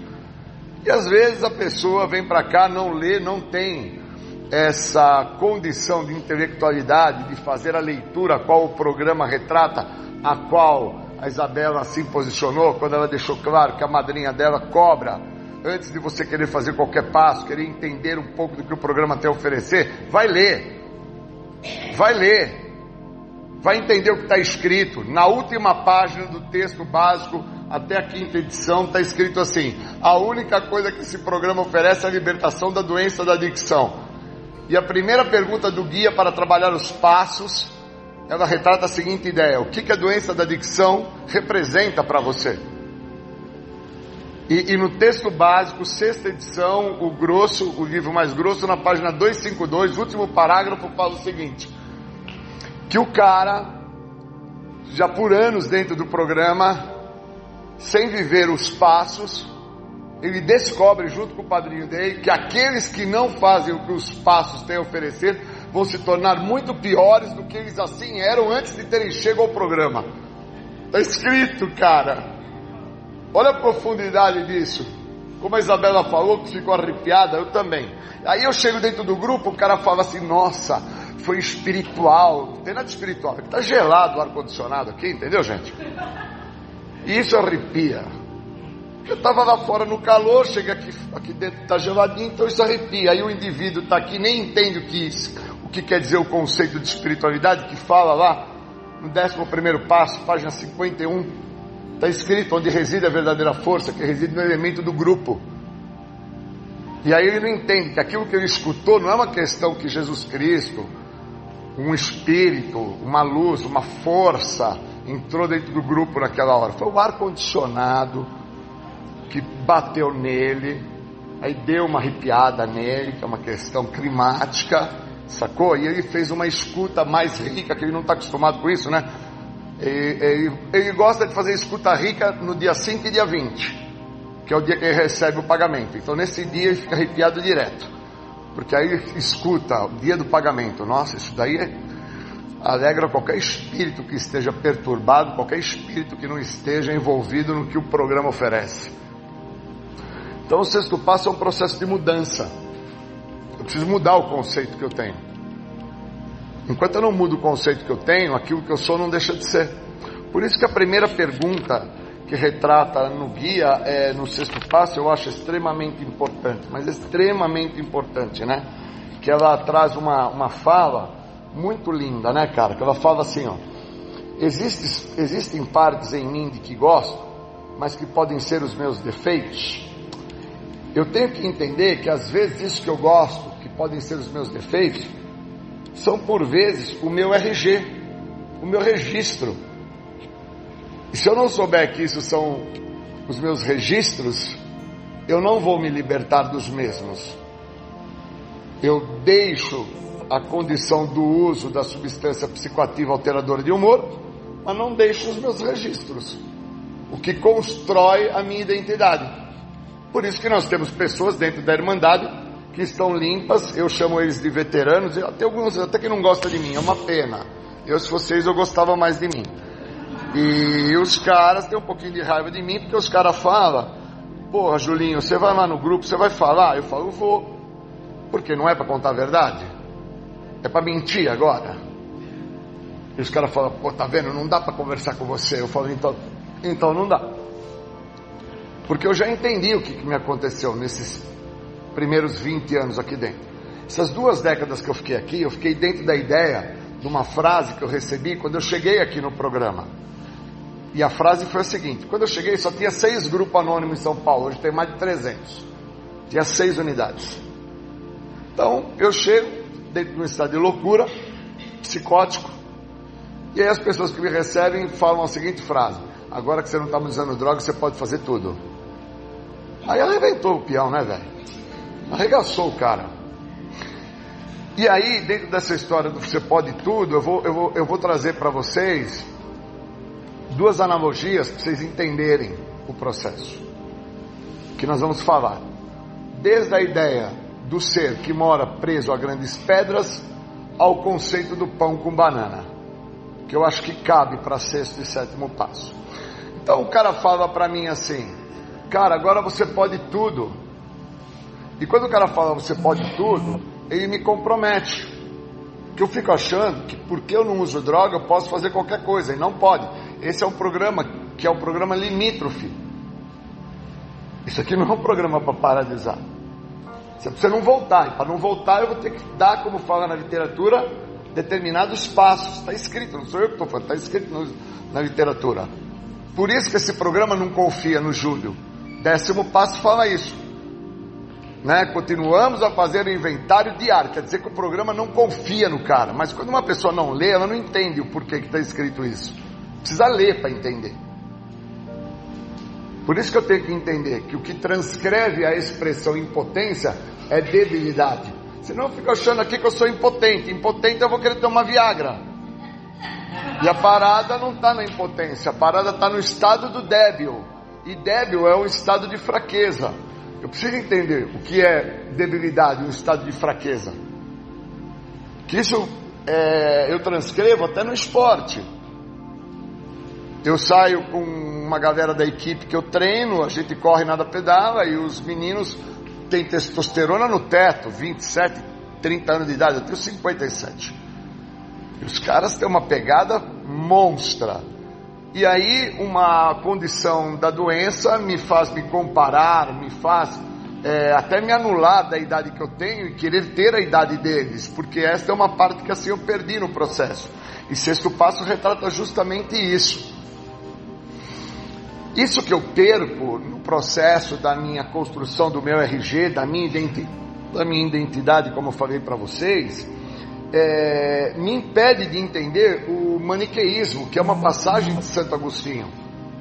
Quando Santo Agostinho, no livro Confissões, ele retrata a ideia do maniqueísmo, que é uma questão entre o bem e o mal. Eu preciso sacar isso. Então, eu, quando não me vejo dentro da ideia do maniqueísmo entre o bem e o mal, essa disputa que eu tenho dentro de mim, eu não entendo no que é que eu tenho que me modificar. E aí eu não entendo o meu RG. Que no meu RG tem a inveja, no meu RG tem a vingança, no meu RG tem a comparação, no meu RG tem um pouco do que a Isabela falou, das virtudes, dos, das condições que são os valores também. E enquanto eu não me atento a isso, eu não entendo por que, que o sexto passo ele abre no guia com o pretexto inteiramente pronto para quê? Então, do primeiro ao quinto passo, eu fui me atentando à fala de todos que me antecederam e pude entender que se eu estiver inteiramente pronto para o quê? Que é a mudança no hoje, que é a única coisa que o programa oferece, o dia do hoje, passou de hoje não vale nada. Olha que lindo isso. Então, se eu não estiver pronto para que hoje eu me transforme, para com que hoje eu entenda o que eu vim fazer aqui, para com que hoje eu compreenda o que esse programa tem a oferecer, eu não preciso nem ficar aqui. Porque se eu vier aqui para fazer amigo, vier aqui para comer pizza, vier aqui para fazer esfirra, vier aqui é, para tudo ao que este programa não proporciona, eu não preciso vir aqui. Essa é a sacada. E aí, quando eu vi o tema do evento, que fala sobre a grande jogada, eu falei, cara, essa é a jogada do programa. É entender essa condição miscigênica que está tendo aqui hoje. Tem aqueles que são da Umbanda, os do Candomblé, os que mata bichos, que reza ajoelhado, os que prometem e não cumpre. Eu falei, cara, essa é a grande jogada. Eu estou no lugar certo. Tem as que agora, tem, tem as meninas que são lindas, feias, tem os caras bonitos, tem os caras feios. Falei, cara, essa é a grande jogada do processo. Eu preciso entender isso. Se eu não entender isso, eu vou ter problemas maiores. Onde estão os problemas maiores? Não está mais no uso da substância química. Está naquilo que antecede ao uso da substância. Por isso que esse programa não é para parar de usar. Esse programa é para que eu não volte a usar. E para que eu não volte a usar, eu tenho que dar determinados passos. E dar determinados passos me obriga a um processo de mudança naquilo que me leva ao uso. E o que me leva ao uso é tudo que antecede que eu não conheço que eu preciso saber quem eu sou, da onde eu vim, até onde eu cheguei, que programa é esse, o que, que ele me oferece, para onde eu vou com esse programa, se é que eu vou, se é que eu vou. Eu achei lindo quando a Isabela falou do menino dela, aí eu até reconheci que eu estou com uma idade mais avançada, que eu vi Isabela grávida, e, e aí ela falou da idade do menino dela, aí eu já me reportei a idade da minha filha, me recordei quando a Eurídice falou da neta, e aí nós fizemos um comparativo e entendemos que não tem segurança alguma para nenhum de nós. E vou falar outra. Para aqueles que têm menos tempo limpo que os meus 28 anos limpo, saiba que você está mais seguro do que eu. Porque quanto mais tempo limpo, mais próximo ao uso eu estou. E você que é novo, eu te invejo. Porque você ainda tem medo você tem uma ressalva guardada contigo, e eu já não tenho mais. E eu sou bem capaz de, junto com a equipe que eu ando, com os caras que treinam comigo, que competem comigo, quando eles assim falam, vamos tomar tal negócio que vai dar um gás, eu já penso que vai me dar aquele gosto na garganta, que eu já vou achar que os G.I. Joe, He-Man, Thundercats estão chegando, e que o Capitão Hamilton vai me trazer imagens. Capitão Hamilton, me dá imagens da imagens, Capitão Hamilton. Eu preciso entender quem que eu sou. Senão eu não vou entender que se eu quiser tomar energético, eu estou atrás da sensação. Se eu quiser ficar tomando cerveja sem álcool, eu estou atrás da sensação. E, e, a parada é o seguinte: eu não bebo ou eu não uso nenhum tipo de substância pelo gosto. Se a Euridice fala, Júlio, descobri que xixi do cachorro vira lata, tem que ser o vira-lata. Mas capim da barata, eu vou falar para ela, bate no liquidificador e me dá um copo. Ela vai falar, você quer um copo de 200 ml? Eu vou falar, não filho, eu quero o um copo do liquidificador. Que copo de 200 ml? Eu quero o copo do liquidificador. Por quê? Porque o cara que falou do terceiro passo foi extremamente lúcido dentro de compulsão e obsessão, que o impede de entregar verdadeiramente a vida dele. Olha que linda a fala do cara.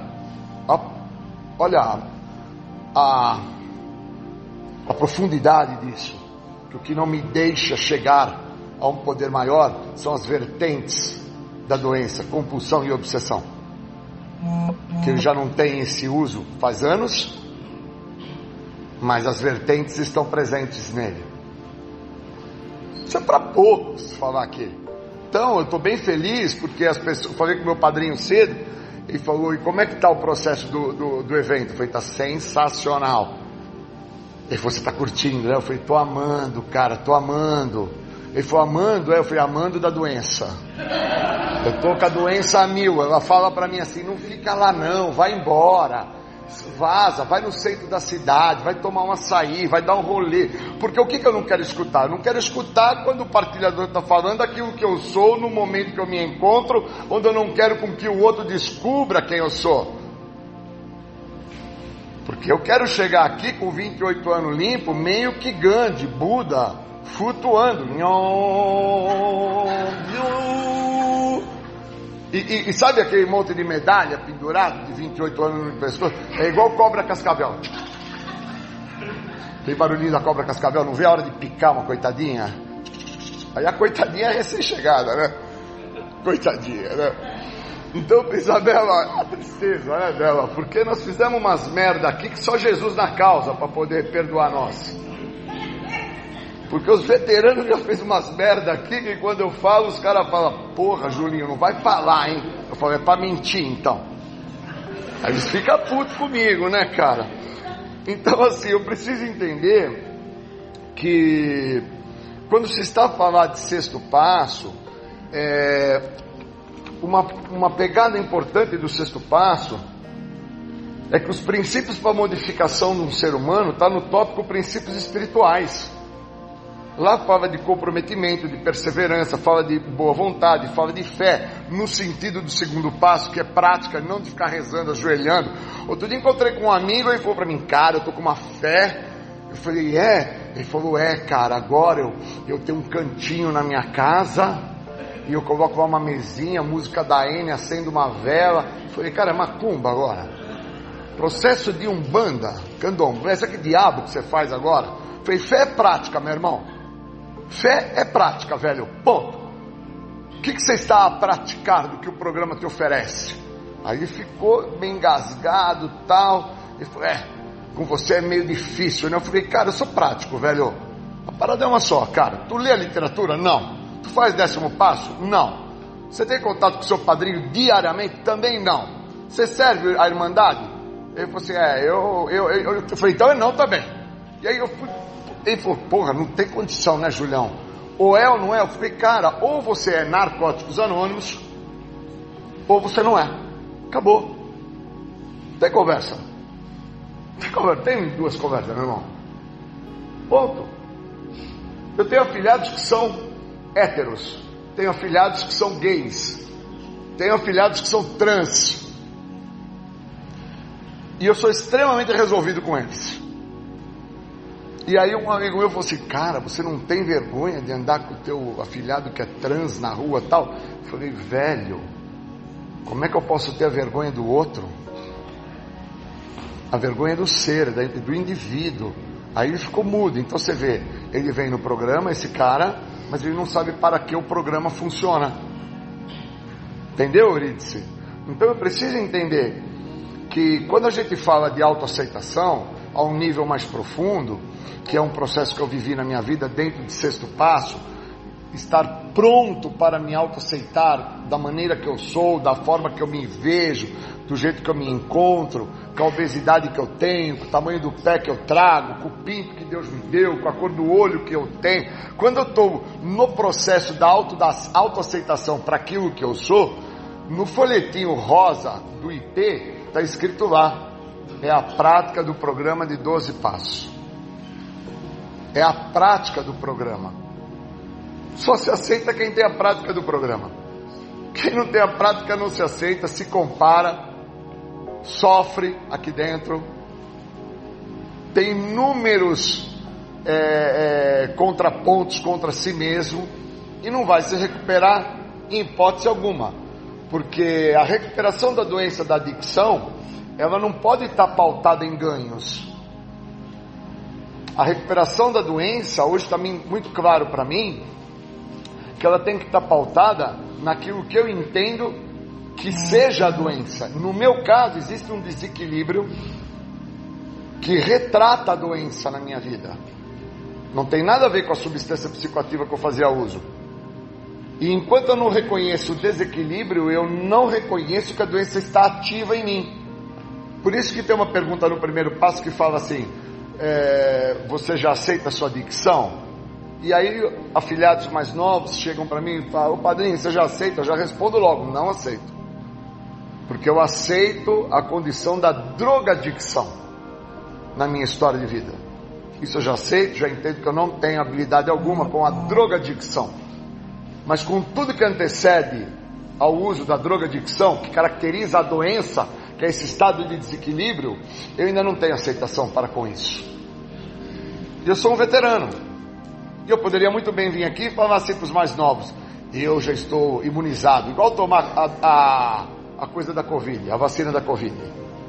E aí ficar como alguns que não entenderam que o que fez efeito dentro da, do quadro de pandemia da Covid não foi o processo é, de mitigação, que foi passar criolina no corpo, álcool gel, tomar banho de cândida. Isso é mitigação. O que deu certo foi o processo de supressão.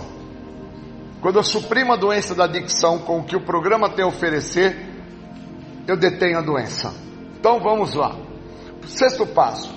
Está pronto, Júlio, para usar o que o programa tem a oferecer? Então eu vou suprimir a doença, suprimir a doença, suprimir o estado do débil, suprimir o estado da minha perda do senso de limite, suprimir a ideia entre vontade e necessidade, terceiro passo, suprimir a ideia entre o monstro e o médico, quem que eu vou deixar assumir, suprimir a ideia de não falar quem eu sou, quinto passo. Quando eu estou aberto a usar o processo de supressão a qual o programa me oferece, eu encontro o que esse programa me oferece, a liberdade da doença, da adicção, o segredo que tanto me escapou. E aí eu me recupero. Eu não me recupero de parar de sua droga, eu me recupero da doença.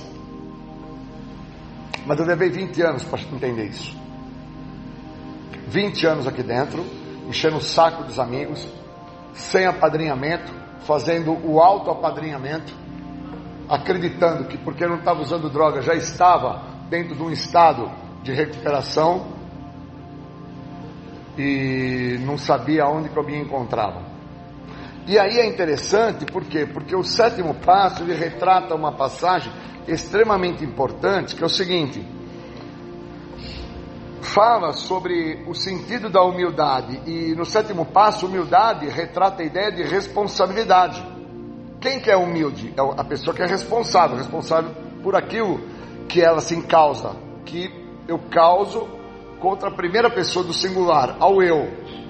E, e é interessante porque quando falo em remover esses defeitos que são meus RGs, eu tenho que entender que eu só deixo isso quando eu chego ao estado de desespero. Por isso que fala lá no sétimo passo: tivemos que chegar a um estado de desespero para ficar pronto.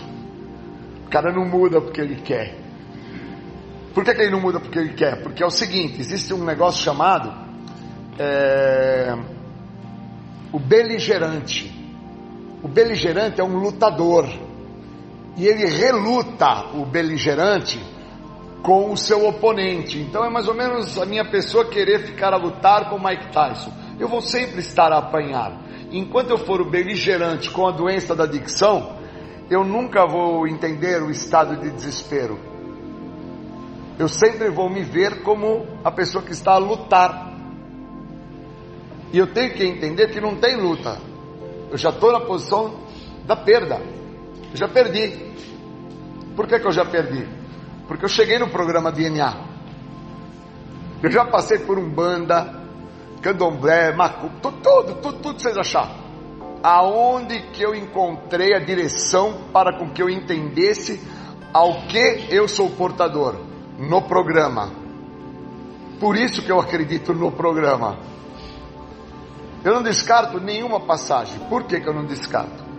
Porque tinha um cara que ele queria muito aproveitar uma atividade é, em sua vida, né? Ele era um cara que tinha adicção tal, e aí ele, não entendendo o que se acontecia na vida dele, o porquê que ele se via tão aprisionado algumas situações, né?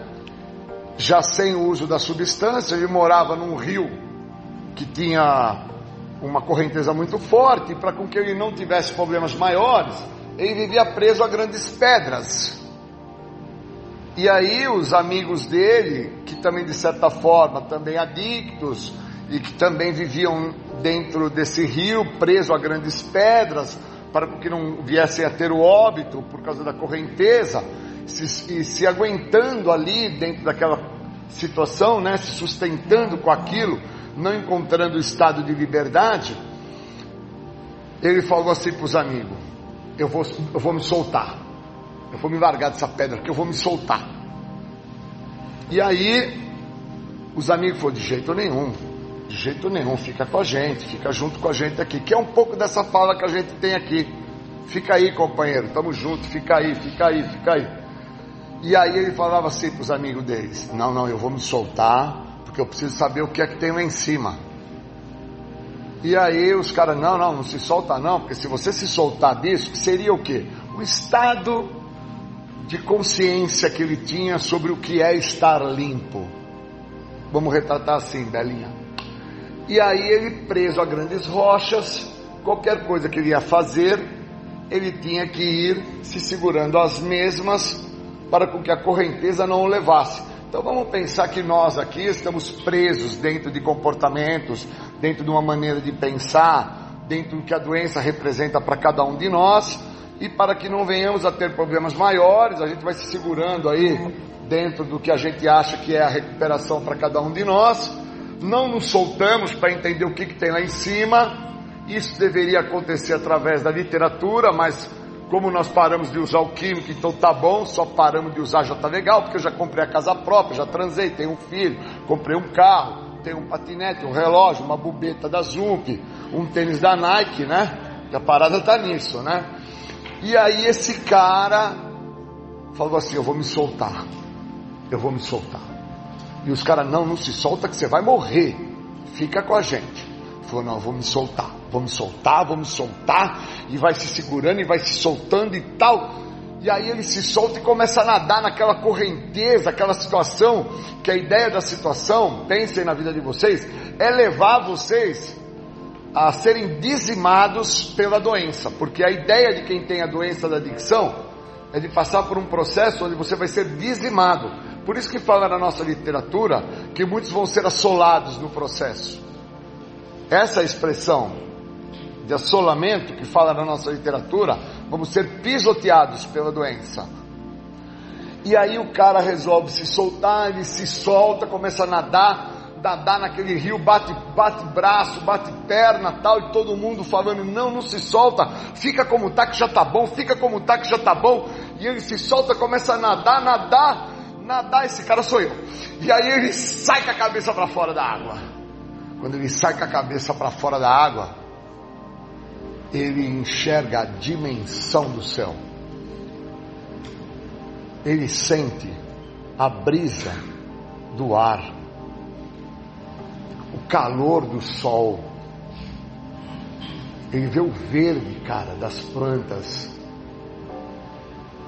Ele vê a dimensão do horizonte.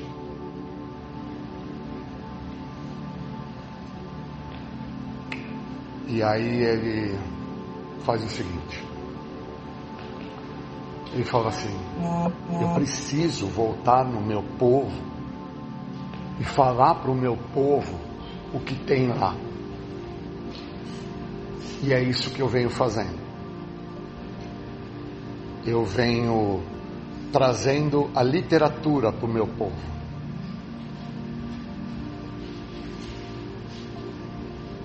E a segunda parte dessa história, que vocês vão estar muito curiosos para saber o que, que o povo escutou dele, vocês só vão saber no ano que vem quando vocês me chamar para esse evento.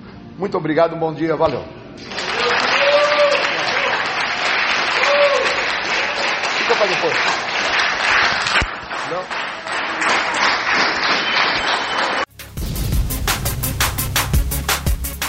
Você está ouvindo o programa Independência, a voz da recuperação. Bom, estamos aí, vamos, vamos falar um pouco sobre recuperação, agradecer aí que temos um, uma pessoa nova conosco no grupo hoje, seja muito bem-vindo. E você vai ser a pessoa mais importante na sua próxima vinda, porque hoje nós já sabíamos que nós estávamos a te esperar, nós só não sabíamos que o seu nome era Luiz e que você iria chegar. Porque todas as nossas reuniões são voltadas sempre para que uma pessoa que não nos conhece, não sabe da nossa existência, da nossa importância, esta possa vir fazer parte e possa, quando assim retornar, continuar se tornando a pessoa mais importante.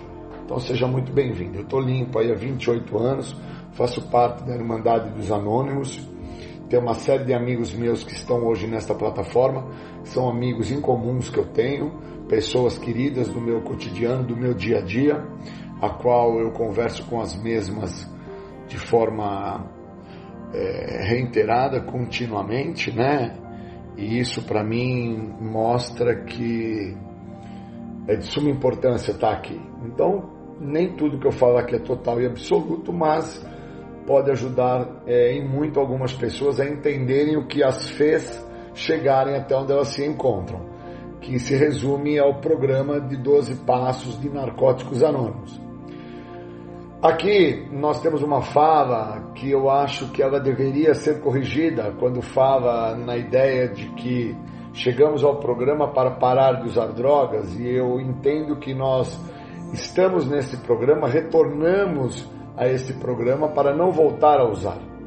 Né? Eu acho que a ideia de ter chego de Priória para parar de usar foi muito válida, mas quando se retorna na reunião seguinte, na segunda reunião, a ideia é entender o que se vai ter que se fazer para não se voltar a usar. E aí se quebra esse paradigma da ideia de que vim aqui para parar, né? E eu tô limpa esses anos aí, de 28 anos, em tratamento eu tenho 8 anos, os primeiros 20 anos foram anos a quais eu fiquei aqui dentro com vocês, mas acabei não dando a devida atenção ao que esse programa oferece. Ele oferece a libertação da doença da adicção, que é algo muito maior do que o uso da substância. E aí, quando eu me atentei que o uso da substância psicoativa, incluindo álcool e qualquer outro tipo de substância alteradora de humor, porque às vezes nós temos companheiros e companheiras que são do esporte, eu também sou muito do esporte, e os mesmos acabam a acreditar que o uso de anabólicos não são substâncias alteradoras de humor e elas são consideradas sim alteradoras de humor porque trabalham dentro da, da parte é, neurológica da pessoa, por parte de quando o mesmo não obtém o que ele quer. Então, eu acho de suma importância sempre ressaltar que nós podemos até, através das tradições, não ter opiniões alheias e focarmos muito na questão da substância química e não nos atentarmos que a expressão impotência, que é o primeiro tópico que eu quero trabalhar, o significado é debilidade. E, e quando eu pauto na ideia de impotência, o débil não existe. Então, quando o débil não está presente, o débil está fazendo uso de anabólico, o débil está fazendo uso de estanazolol, o débil está fazendo uso de alteradores de humor, o débil está fazendo uso é, de efedrina, cafeína, e ele não entende que ele está sob um efeito de uma substância psicoativa. Ele anseia por uma resposta, por um resultado, esse resultado que ele anseia está pautado no uso da substância que ele está fazendo, e ele não tem o, o estado de lucidez para essa compreensão. Ele entende que o, o que o prejudica é a cocaína, o crack, a maconha, a pinga, que olhando a grosso modo, sem se aprofundar, ele retrata a ideia da impotência, eu acho bonito até falar isso, se torna até louvável, mas ele não assume o estado do débil. E o significado de impotência no dicionário é debilidade. Então, dentro do estado do débil, ele está a fazer uso da substância que agora ele entende não ser prejudicial a ele, mas tem um fundo de nocividade à vida dele, e ele está passando batido dentro é, do que fala no pretexto, logo no cabeçalho do tópico impotência, que fala que entender a nossa impotência, no caso, entender a debilidade e o quanto é essencial para a recuperação aceitar a própria debilidade, porque aqui fala-se em impotência, vai nos ajudar a superar qualquer sentimento negativo relacionado a este conceito. Então eu preciso entender o conceito de, da, da expressão impotência. Senão eu não entendo que eu não sou a pessoa que estou me pondo na posição do débil, do fraco. Eu me ponho na posição do forte. E eu estou a trabalhar com potência na situação. E, e, isso é real porque quando eu tinha uma quantidade de droga, não importa qual a droga que fosse, tá ok? Eu não tinha uma questão de impotência assumida. Por quê? Porque se eu tinha 10 unidades de qualquer tipo de substância, incluindo álcool, eu usava as 10 unidades e saía de casa e ia lá e comprava mais 10. E acabava, eu ia lá e comprava mais 10. Acabava, eu ia lá e comprava mais 10. Então, com este comportamento, esta ação repetida de reiteradas vezes, define-se que não tem um fator de impotência, tem uma questão de potência. Mas se eu tivesse um grau já lúcido no sentido da expressão impotência, como debilidade, eu ia entender que somente um débil usa por dez vezes algo que está a comprometê-lo nocivamente a sua parte psíquica, física e social, não bastando, vai, repete novamente por mais dez vezes, não bastando, vai, repete por mais dez vezes. E aí, quando eu chego ao programa dos anônimos, repetir a frase impotência se torna até bonito, por causa que muitos outros antes da minha pessoa repetem essa expressão, eu sou impotente, mas não assumem a debilidade que os trouxe até onde eles chegaram. E eu levei 20 anos para ter esse entendimento para ter esse reconhecimento do estado do débil, que dentro da ideia da impotência passou longe, né? Porque sempre teve uma característica de muita potencialidade. Então esse novo que está aí conosco hoje, que está aqui a visitar o grupo, fazer parte da nossa estrutura, ele deve estar tá agora se questionando, caraca, o que, esse cara está a falar? Que ele me mostrou que eu não sou fraco, né? que usa 10 unidades, não importa qual seja a droga ou álcool, sai, vai lá na rua, compra mais 10, volta, sai, compra mais 10, volta, sai, compra mais 10, então não tem impotência. Tem um grau de potencialidade e não está se vendo a situação da maneira que deveria ser vista, como uma característica de debilidade. Então eu acho importante porque é, a primeira pergunta desse tópico retrata a seguinte fala: perante o que, Julinho, exatamente você é impotente? Então, perante o que realmente, Julinho, você é débil?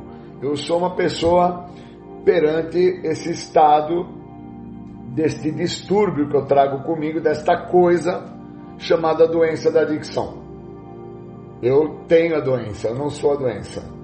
Então eu tenho um desequilíbrio. Eu sou realmente fraco perante esse desequilíbrio e esse desequilíbrio me leva ao resultado final que ela anseia, esta doença, ela por vir a me dizimar, a terminar, exterminar, a me comprometer, a me tolir é, socioeconomicamente, sexualmente, amorosamente, entre todas as áreas da minha vida, a ideia desta doença é, é de me dizimar.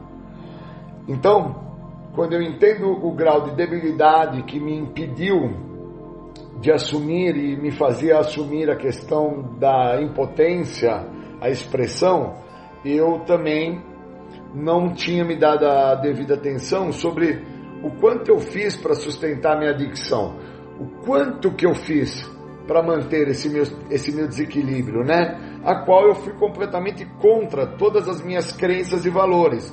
Porque se todas as crenças que eu trago comigo são convicções que eu tenho, os meus valores são os conjuntos de regras que de, de alguma forma foram aplicados à minha pessoa. E esse conjunto de regras que de certa forma foi aplicado à minha pessoa, foi aplicado pelos meus empregadores, pelos meus educadores, pelo meu pai, pela minha mãe, pelos meus familiares. Nota-se então que eu, por ter tido aí um tempo é, grande, né, substancialmente grande de uso de substâncias psicoativas, é, eu, eu não dei a devida atenção a esse conjunto de regras e valores que essas pessoas, dentro da sua condição de lucidez, tentavam me falar, no sentido de: olha, não usa droga, não bebe, não fuma, não anda com tais pessoas, mas dentro de uma característica de potência que eu tenho, obviamente eu não iria dar a devida atenção, é impossível. É impossível. Mas depois eu achei bonito, porque os sintomas da doença que fala no texto básico, onde retrata a ideia de justificar, racionalizar, transferir, culpar ao outro, é, vergonha, uma série de deseixos, entre outros, eu me utilizo disso potencializado pela ideia de sou impotente perante a substância, a qual eu não assumo que dentro da questão de ser um débil perante este entendimento, eu estou a repetir né, de reiteradas vezes o uso e obviamente eu vou me justificando com os sintomas da doença. Então eu uso o próprio programa para me defender. É bacana isso, porque aí quando alguém falava para mim alguma coisa em relação à forma como eu estava a agir, eu olho para a pessoa e falo: cuida da sua recuperação, que a recuperação é individual, cada um cuida da sua. E quando eu estou a fazer isso, eu não assumo mais uma vez o débil, fico pautado na expressão impotência, justifico, racionalizo que o outro está a me incomodar e, e não consigo compreender, né? Que tem uma pergunta que ela é a pergunta de número 4 do tópico impotência que retrata a ideia se eu manipulo outras pessoas, ou até mesmo a minha, para manter a minha adicção. Como? Justificando a questão de que eu sou impotente e não assumindo para os demais que não tinha um cara impotente. Ao contrário, tem um cara extremamente potente dentro de uma série de vertentes da própria vida que o leva ao estado de loucura e a caracterização do meu estado de loucura está quando eu passo a fazer uso de drogas injetáveis sem um pingo é, de senso, de limite, sem um pingo de percepção na dimensão do problema. E enquanto eu não tenho esse entendimento, eu estou muito longe do que esse programa tem a oferecer, porque ele me oferece a libertação da doença. Ele não me oferece parar de usar droga, ele não me oferece carro, moto, barco, lancha, casa, trabalho, sexo, qualquer coisa que seja externo, né? A recuperação ela, ela tem que ser de dentro para fora, ela tem que começar de forma intrínseca. E eu, quando chego a esse programa, eu sou abordado de uma certa maneira para com que a recuperação ela comece de fora para dentro porque eu chego dentro de um grau de comprometimento físico e ao não estar fazendo uso das substâncias que assim eu fazia, devido ao grau de potencialidade, não devido a ter o entendimento do estado de debilidade que me conduziu até chegar ao programa, eu então por parar de fazer uso de qualquer tipo de alterador de humor, eu passo a me alimentar melhor, passo a dormir melhor, passo a tomar sol, passo a, a ter um ganho externo. E obviamente o, as pessoas que me olham, as pessoas que me enxergam, começam a entender o quanto bacana eu tô, como, quanto melhor eu tô. Só que eu estou pão bolorento, bonito por fora e podre por dentro. E não entendo isso. E só passo a ter esse entendimento quando eu passo a ler a literatura. Por isso que muitos vão fazer, como fala no, numa passagem do segundo passo e também numa passagem do sexto passo, pautados na, no que a literatura retrata, vão ser assolados pelo programa. Porque fama, prestígio e poder vai assolar essas pessoas. Como eu fui assolado com 20 anos. Fui pisoteado né, dentro do programa e sem entender o porquê que isso acontecia. E não sou só eu muitos outros também, mas às vezes fica mais difícil para essas pessoas virem a trazer, né, fazer é, emergir, né, trazer para a superfície o que elas então estão a sentir, o que elas estão a passar, né? E eu já entendi que só tem um jeito de se recuperar nesse programa, é não querendo recuperar-se sozinho. O jeito que não vai dar certo é sozinho. O jeito que vai funcionar é junto com o outro. E se eu não mostrar e não trouxer ao outro quem eu sou, o que eu sou nunca vai deixar de existir e eu nunca vou entrar em tratamento. Eu vou ficar aqui sem usar droga por um período, chutando cachorro, xingando vizinho, arrumando uma série de outros problemas dentro do meu cotidiano, sem assumir é, o débil, sem assumir o que a doença da adicção representa para mim, esse desequilíbrio emocional e até acreditando em estar em recuperação, porque não estou me picando mais, não estou fumando, não estou bebendo, não estou cheirando, e acho que estou em tratamento. E na verdade não estou. Na verdade eu estou só em abstinência. E, e, é legal sacar isso, né? E quando vai se sacando isso, vai se entendendo por que, que o tópico perda de controle, que vem na sequência do tópico impotência, quando retrata e constrói o débil, o débil assume a sua total perda de controle, dentro dos dois planos qual a literatura fala. O, o primeiro, que eu sou totalmente fraco perante a minha dicção, esse meu desequilíbrio, e o segundo, que minha vida se tornou totalmente incontrolável. Olha que lindo, olha como a literatura é profunda. Olha como é profundo o negócio. Me faz, né, trazer à superfície o que eu não quero ver. O estado do débil que se compromete em tamanho, gênero e grau em todas as áreas da sua vida. Uma vida totalmente incontrolável. Então você vê como existe um salto dentro da literatura na minha vida que me tira de uma posição de ganho e de favorecimento a me justificar, a, a racionalizar, a transferir, a culpar outros, a projetar em outros por causa do uso de álcool e droga. Tira o Júlio da história do álcool e da droga e mostra o débil em todas as áreas da sua vida. Por isso que tive um monte de casamento, tive filho fora do casamento, envolve prostituição, envolve perda financeira, perda material, envolve uma série de decorrências é, que não tem a ver com substância química, que eu já estava sem uso por mais de década. Essa é a pegada. Essa é a sacada. E aí você veja, chega um novo no programa hoje para mim, e esse novo que está aí me escutando agora, que é a primeira vez dele no grupo, é, me ajuda muito, porque ele me mostra que se ele está a chegar, quem está a conduzir ele para chegar até nós foi a doença, não foi a substância.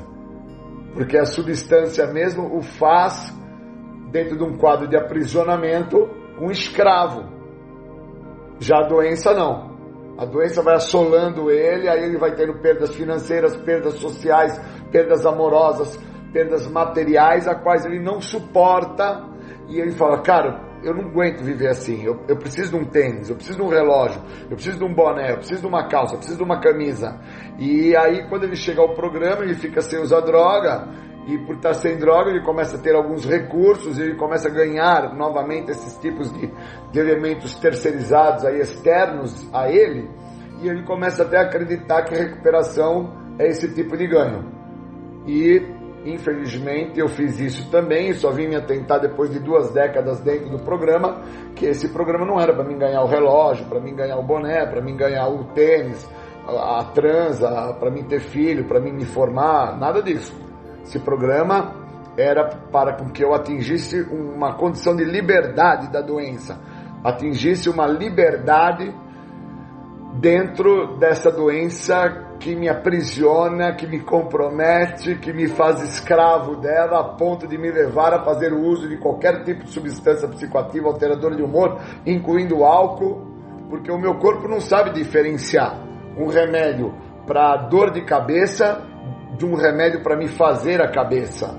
O meu corpo não sabe. Pode ser que tenha alguém aqui hoje na plataforma ou nos grupos presenciais que eu frequento que os mesmos tomem aí seus comprimidos aí e acham que não tem problema. Eu entendo claramente que existe uma importância tremenda, por vezes, de se ter um profissional adequado te acompanhando para que você não fique solto no programa e fique achando normal normal dos momentos de crise, fazer um recurso num benzodiazepínico, fazer um tipo de recurso numa substância psicoativa alteradora de humor e que no fundo está te alienando a uma, a uma condição farmacológica.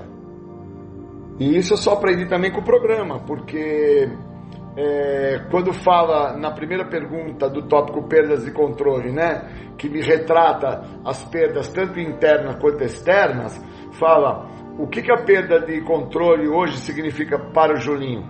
É um devaneio que eu trago comigo, eu tenho esse descontrole, eu tenho um estado de fantasia que por vezes não me deixa ver que eu estou sem químico, mas eu estou totalmente à deriva. Eu chuto cachorro em casa, eu brigo com a Tati, eu discuto com a minha sogra, eu projeto. Há um tempo atrás, eu trazendo comigo dificuldades pessoais minhas dentro de um grupo a qual eu estruturei o grupo por mais de dois anos dentro do perfil de pandemia, entre outros, eu perco a, condição de, deste devaneio, desta fantasia de controle e causa um, baita balo de fundo emocional no grupo todo, em todos os servidores, e as pessoas que serviam comigo falaram, cara, o que, está acontecendo com ele? E dentro desse abalo eu tive que me retirar do grupo, eu tive que entregar meu encargo, eu perdi, fui destituído. E, e, e quando eu me dou a devida atenção sobre todo o processo, eu consigo entender claramente, né, cara, por que, que nós temos três perguntas, que é a pergunta 3, 4 e 5, que trabalha num conjunto dentro do guia no tópico perdas e controle, que retrata a ideia sobre problemas no trabalho, devido à adicção, problemas com família, como resultado de adicção, problemas com os amigos devido à adicção. Então, quando eu entendo que doença é essa, como que ela trabalha, é, eu sou portador da doença ou eu sou a doença. Quando eu começo a me atentar sobre esse processo, eu começo a me atentar quem que eu sou. E vou me atentando quem que eu sou, e isso vai me transformando, vai me dando assim um, um, um ganho tremendo dentro do programa, mas um ganho imensurável. Essa que é a real. Imensurável. Por causa que eu começo a entender que eu preciso levar, como fala dentro do tópico perdas de controle, em consideração algumas coisas, que por vezes eu não levo em consideração é, algumas necessidades que eu mesmo tenho, que são de ordem interna, que refletem situações externas. Aí caracteriza a minha perda de controle. Aí caracteriza o débil. Aí caracteriza o cara que tem problema. Problemas muito maiores onde o uso da substância psicoativa, fosse essa cocaína, fosse esta maconha ou álcool, servia é, como um anestésico para o processo. Essa que é a grande realidade. E enquanto eu não me dou a devida atenção para entender isso, eu, eu, eu, eu, não, eu não saco algumas coisas, né? Que na antepenúltima pergunta do tópico perda de controle, retrata uma ideia onde se eu já prejudiquei alguém devido à minha adicção, o prejuízo causado à pessoa do Julinho devido a esse estado do débil, a, a essa condição do débil, por não retratar, não se avaliar, não se ver dentro do estado da fraqueza dele, trouxe problemas que se tornam imensuráveis para mim. E por isso que eu preciso do padrinho. Sem o padrinho eu estava ferrado. Eu trouxe aí alguns problemas esta semana dentro da questão do meu relacionamento pessoal. É, que sem o apadrinhamento eu, eu estaria tendo problemas maiores. Hoje, nesse exato momento, eu nem estaria aqui com vocês. E, e aí mostra por que, que a literatura diz que só tem um jeito desse programa não dar certo, é sozinho. Olha como o programa eu preciso fazer emergir, eu preciso é, fazer vir à superfície o que o programa re, representa para mim, que é um, uma condição de equilíbrio. Eu preciso entender que doença que eu sou portador. Senão eu vou ficar aqui falando de cocaína, crack, maconha e pinga e não resulta em nada.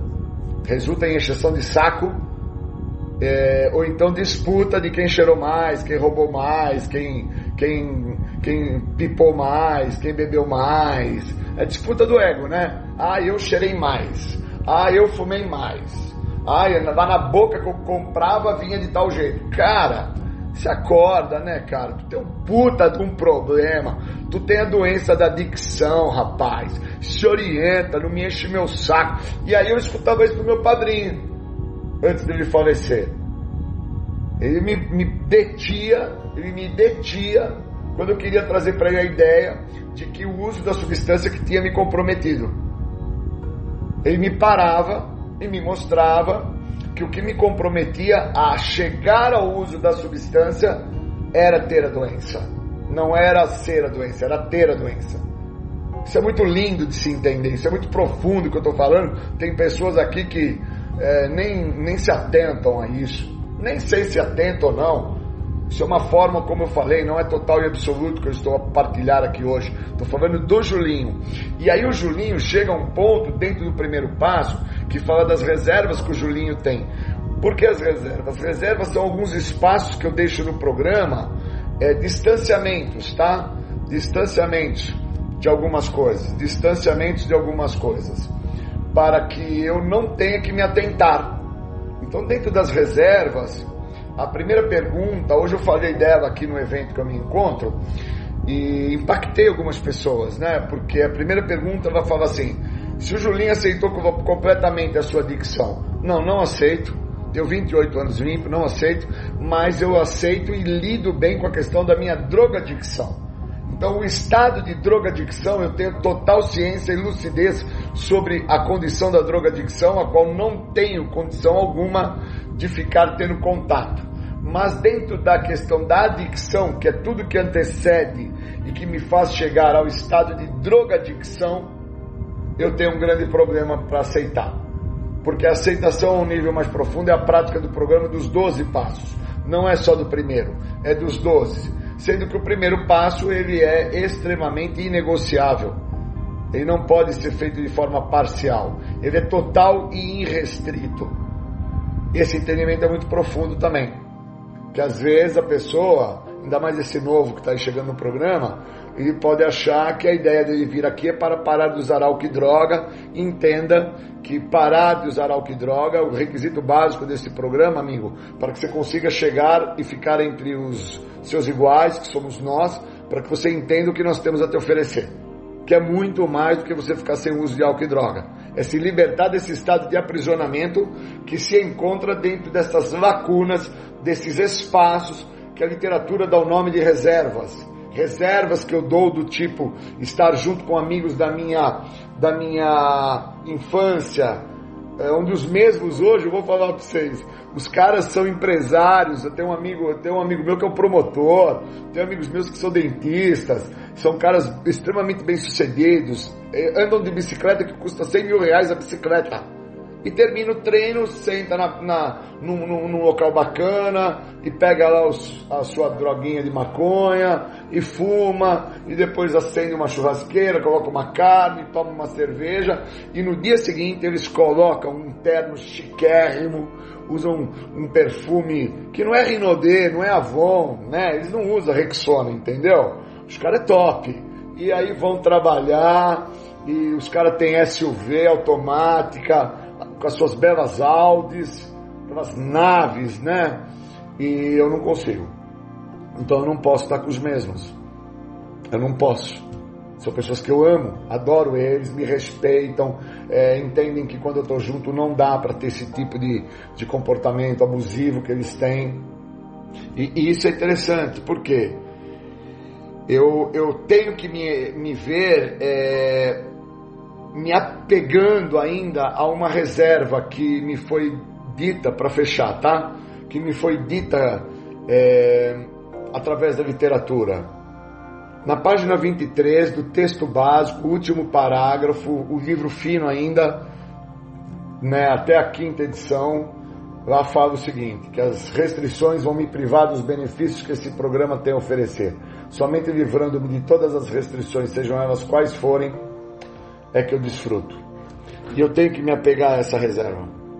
Eu, eu me reservo a me restringir à questão de deixar espaços, lacunas, com a ideia de que eu já tenho condição de até mesmo frequentar locais, conviver com pessoas, ficar a cumprimentar pessoas, onde os mesmos é, eles não têm doença, eles são usuários simples, normais. Eu não sou. Eu tenho a doença, sou portador desta doença. E todos os meus amigos que eu conheço de plataforma, é, amigos atleta que eu tenho, eu tenho um deles aí que está aí, é um grande lutador, um amigo meu que está aqui, ele sabe que eu estou falando para ele isso. É, amigos presenciais, todas as vezes que eles se relacionam com esses tipos de pessoas que eu me reservo a não estar próximo, eles voltam a, a usar drogas, voltam a ter problemas, perdem seus campeonatos e são pessoas que têm uma habilidade no esporte que é invejável. Então eu queria agradecer vocês, agradecer o grupo dentro desse trabalho que nós estamos fazendo. Eu estou achando sensacional esse trabalho que nós estamos fazendo.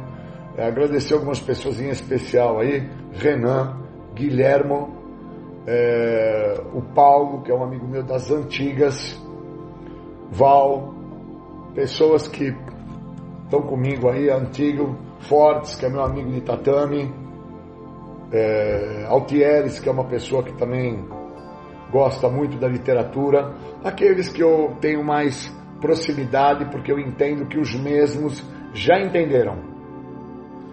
Tudo que foge à literatura é uma condição de loucura e distorce o que esse programa tem a oferecer, que é a libertação da doença. Tudo que fugir da literatura. Então, obrigado, agradecer cada um de vocês. Espero ter contribuído mais, um, mais uma vez e que a gente possa estar junto, haja o que houver. Um abraço a todos. Obrigado. Valeu, obrigado, Julinho. Tamo junto. Pessoal, antes da gente iniciar as perguntas, né? É... Você está ouvindo o programa Independência, a voz da recuperação. Nós vamos falar do tema negação ou problema. As pessoas que não entendem o que fala na nossa literatura, que a negação é uma parte da doença que diz para a pessoa que é portador da adicção que não se tem problema algum, que não se tem doença, que não se tem transtorno, que não se tem nenhum problema, nada, nada, nada, nada, nada, nada. Uma pessoa que sofre de negação é uma pessoa que ela tem um problemão com ela. Porque aquilo que é real, verdadeiro e existencial, ela nega a realidade daquilo. Então, no primeiro passo do texto básico, livro azul de Narcóticos Anônimos, um livro muito simples, por sinal, mas muito profundo, no primeiro passo, na página 23, diz que as restrições me privam dos benefícios que esse programa tem a me oferecer. Somente livrando-me de todas as restrições, sejam elas quais forem, é que eu vou desenvolver e vou viver os benefícios do programa. Se os benefícios que o programa oferece não é parar de usar droga, mas se me libertar de algo que sempre me escapou por tanto tempo, por qual motivo eu vou negar esse algo que me escapa por tanto tempo? Eu só nego esse algo que me escapa por tanto tempo se eu não entender que antes de vir a negar, eu sofro de algo que eu desconheço, chamado a doença da adicção. Então eu vou me atentar muito a isso, eu vou palestrar muito sobre esse tema, pois eu estou disposto a me aprofundar dentro dos motivos que me fazem, até mesmo me deixam vir a negar aquilo que para mim já é real, é verdadeiro. Que algumas pessoas, como fala na nossa literatura, vão ter que vir a morrer para que a minha pessoa encontre-se em sobriedade. E por muitas vezes eu ainda venho a querer negar isso, me restringindo a sentir isso, que é uma realidade. Porque a negação para essas pessoas é um problema. Porque elas se restringem a acreditar que elas têm que se modificar. E elas querem obter ganhos através daquilo que não deu certo. E a meditação do dia de hoje, ela fala sobre isso que eu devo procurar ter erros novos e não ficar errando em erros velhos. Então, se eu estou ainda buscando errar em erros antigos, erros velhos, erros que já me mostram que já foram erros, quer dizer que eu estou a negar um problema. Este problema tem um nome. É que a minha dicção está me fazendo, dentro da minha maneira de pensar, acreditar que dessa vez vai ser diferente. Só que a meditação já está me dizendo que não vai ser diferente. Que você precisa, Júlio, procurar errar em erros novos. Então, eu estou completando 25 anos sem uso do químico, 20 anos eu fiquei solto no programa, e por 5 anos agora eu estou envolvido no programa e não estou mais a negar que existe um problema.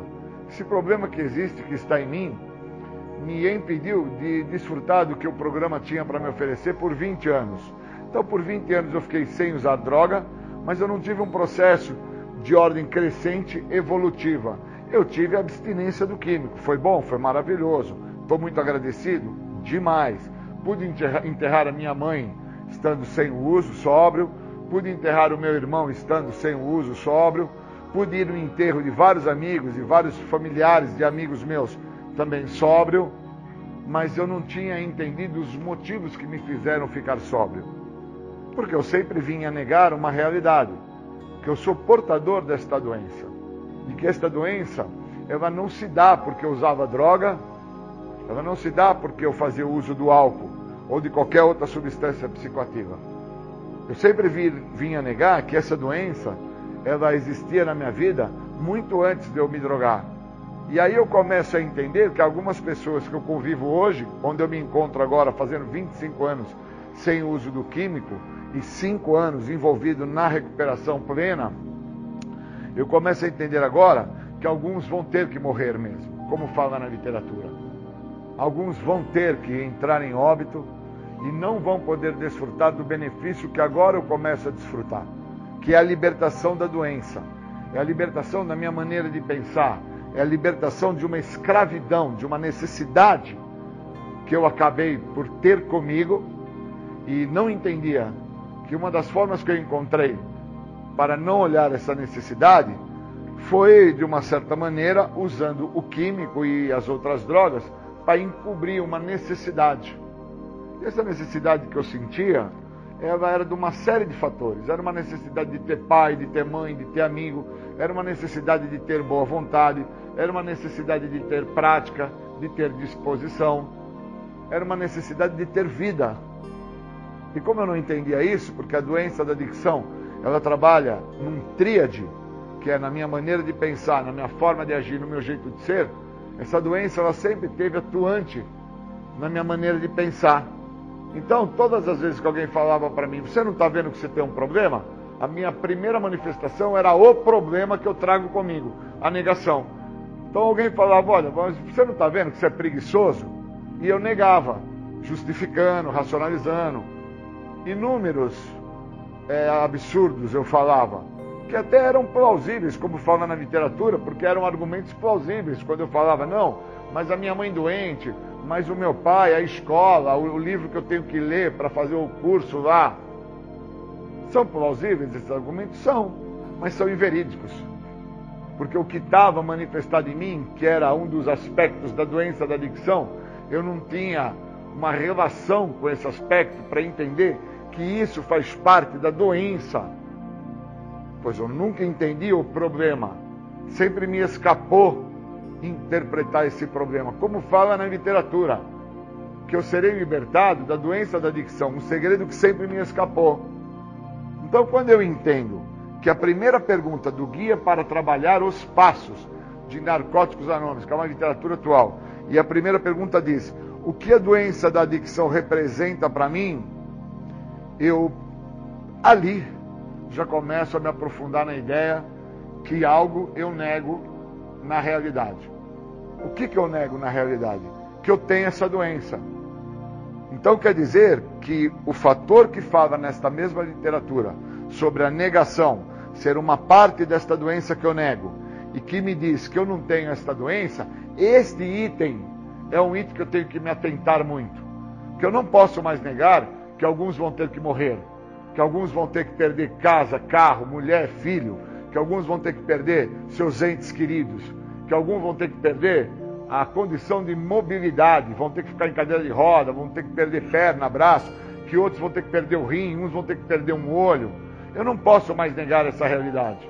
Porque com o tempo que eu me encontro agora sem o uso de drogas, com esse tempo que é um tempo substancial, é um tempo que me dá condição de parar de negar. Eu não posso mais continuar a negar a realidade.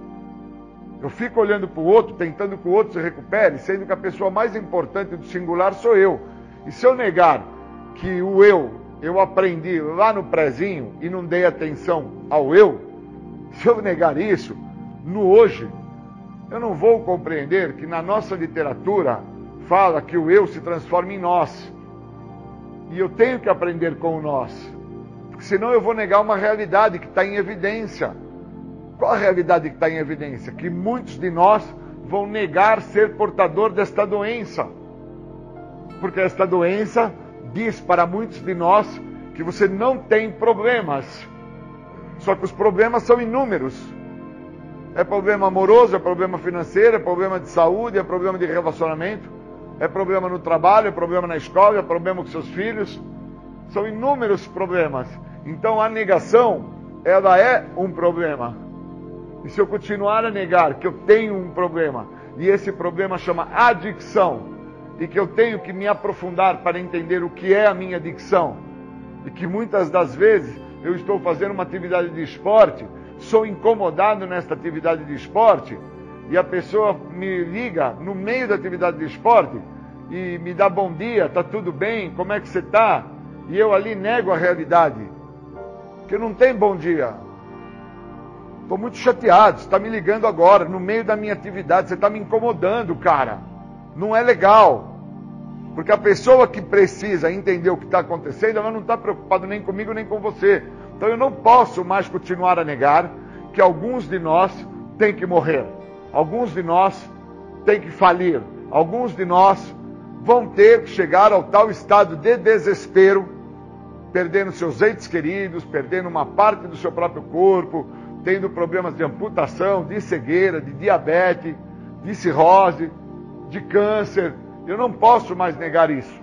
Porque se eu continuar a negar isso, eu não vou me recuperar. E eu preciso me recuperar da doença da adicção. E no tríade da doença, eu preciso me recuperar na minha maneira de pensar. Então, quando o outro me pergunta logo cedo, está tudo bem? Eu tenho que me recuperar da minha doença. O que, que a minha doença? Ela me diz, ela fala por ser uma parte de mim que me diz que eu não tenho problema. E eu não posso ficar respondendo ao outro, está tudo bem. Eu tenho que deixar claro para ele como que eu estou. Porque eu só vou deixar de estar da forma que eu estou se eu não negar como eu estou. Pois se eu continuo a negar como eu estou, como eu estou não vai deixar de existir, e eu vou continuar a ser uma pessoa que nego um problema. Se é na atividade do esporte, como eu falei que eu sou interrompido, ou então, se é quando eu estou dentro da minha casa no meu lar, ou se é quando eu estou sentado fazendo uma leitura, ou se é quando eu estou fazendo ou executando um trabalho profissional, que sou incomodado naquele momento. Eu não posso negar o problema, o incômodo. Eu não posso negar que aquilo me atrapalha, que aquilo não é bom para mim. Então a literatura é muito profunda. E eu fiquei por 20 anos negando a realidade de que a literatura poderia me ajudar. E aí agora que eu entro dentro da literatura, é, me aprofundo, conquisto um apadrinhamento, conquisto amigos que leem a literatura, faço parte de um grupo de pessoas que se envolvem com a literatura. As mesmas, logo cedo, me falam: Júlio, você viu a nossa meditação? Que maravilha! Ela diz para nós errarmos em erros, em erros novos e não nos velhos erros. Olha que coisa importante. Então, quando eu paro de negar um problema, aonde eu sou portador desse problema, chamado adicção, e no tríade deste problema. Eu nego, a partir da minha maneira de pensar, a minha forma de agir meu jeito de ser, se eu estou negando dentro da minha maneira de pensar, que eu não estou tendo mudança, que eu não estou tendo boa vontade, ou que eu não estou tendo disposição, ou que eu não tenho interesse por nada, se eu não parar esse movimento de negação, eu nunca vou entender que na nossa literatura disse que a negação é uma parte desta doença que eu sou portador e que ela grita falando que eu não tenho esse problema. Mas esse problema eu tenho porque se mostra presente quando eu nego a realidade daquilo que eu estou sentindo. Então eu tenho que me atentar à negação. Eu tenho que me atentar que no primeiro passo, que é dividido em vários tópicos, antes de eu entender aquilo que eu nego, eu tenho que compreender a doença. E uma vez depois que eu entenda a doença e entenda o que eu nego, o próximo tópico que me vem é o meu desespero, o meu isolamento, aonde eu chego ao fundo do poço. E às vezes eu estou no fundo do poço emocionalmente e nego que estou no fundo do poço. Não aceito, não consigo lidar aonde eu cheguei. E hoje eu estava numa atividade de esporte logo cedo e entendi aonde, e entendi aonde que eu cheguei. Eu cheguei ao fundo do poço. Por isso que as pessoas me falavam que eu tinha problema e eu negava. Por isso que as pessoas me falavam, cara, você não está vendo o que você fez com a sua vida? Porque eu não enxergava que eu tinha feito com a minha vida em várias áreas da minha vida. Eu não enxergava que eu tinha perdido mulher, que eu tinha perdido filho, que eu tinha perdido a casa, o carro, o emprego. Eu não enxergava que eu tinha perdido a escola. Porque cada um dessas perdas não se deu de uma única paulada. Foi gradativamente e de forma crescente. Foi um pouquinho por vez. Então na escola eu não perdi de uma vez. Eu perdi primeiro no primário, depois eu perdi no ginásio, depois eu perdi no cursinho, perdi na faculdade, aí eu perco na totalidade. No trabalho eu também não perco de uma vez. Eu perco primeiro quando eu fui o empacotador no supermercado, depois eu perco quando eu fui o estoquista no supermercado, depois eu perdi quando eu fui o office boy do escritório do supermercado, depois eu perdi quando tentaram me pôr no almoxarife desse supermercado, depois eu perdi quando a oportunidade, por ser uma rede de supermercado, eles queriam me transferir para um outro estado para mim começar lá, e eu ali neguei que eu tinha um problema. Qual era o meu problema? Era muito mais importante usar álcool e drogas do que viabilizar, construir uma questão profissional. Então eu tenho que me atentar à doença. Eu tenho que entender que a negação é um problema desta doença. E que eu tenho que reconhecer que alguns têm que morrer. Alguns têm que morrer. E eu não posso mais negar que esta narrativa que está escrito na literatura, que muitos de nós vão perder entes queridos, muitos de nós vão chegar ao fracasso, muitos de nós vão chegar ao óbito. Eu não posso negar que isto é um problema, porque de uma forma sentimental e emocional me causa um abalo saber que muitos de nós, porque o eu já não existe mais nesse momento, não é o eu, o Júlio, dentro do seu egoísmo, da sua presunção, é o nós. Muitos de nós, dentro do seu próprio egoísmo, da sua própria presunção, vai negar que tem um problema. E todos esses de nós que negarem ter um problema são aqueles que não vão ficar sóbrio, que não vão ficar limpo, que não vão entrar em recuperação e que vão vir a trazer inúmeros problemas em várias áreas da sua vida. E se eu não estiver atento a isso, continuar a negar esta realidade para o Júlio, eu nunca vou me recuperar. E aí eu tenho um dia muito ruim, um dia onde os sentimentos que vão se apresentar para mim, eu não vou ter habilidade para lidar com eles. E eu preciso ter habilidade para lidar com esses sentimentos. Eu não posso ficar sofrendo da possibilidade de negar o que eu estou sentindo. Eu tenho que sentir. Vejo que a pessoa não está interessada em se recuperar, eu sinto raiva dela. Vejo que a pessoa não tem boa vontade para levantar da cama, acordar, passar um pano no chão, tirar um lixo, escovar o dente. Ela gosta de ficar com a boca com bafo. Eu tenho ódio dela. Vejo que a pessoa está preocupada em fumar cigarro. Vejo que a pessoa está preocupada com outros fatores que não vão ajudar ele em nada. Porque não tem mais o eu, Júlio. Tem o nós, amigo.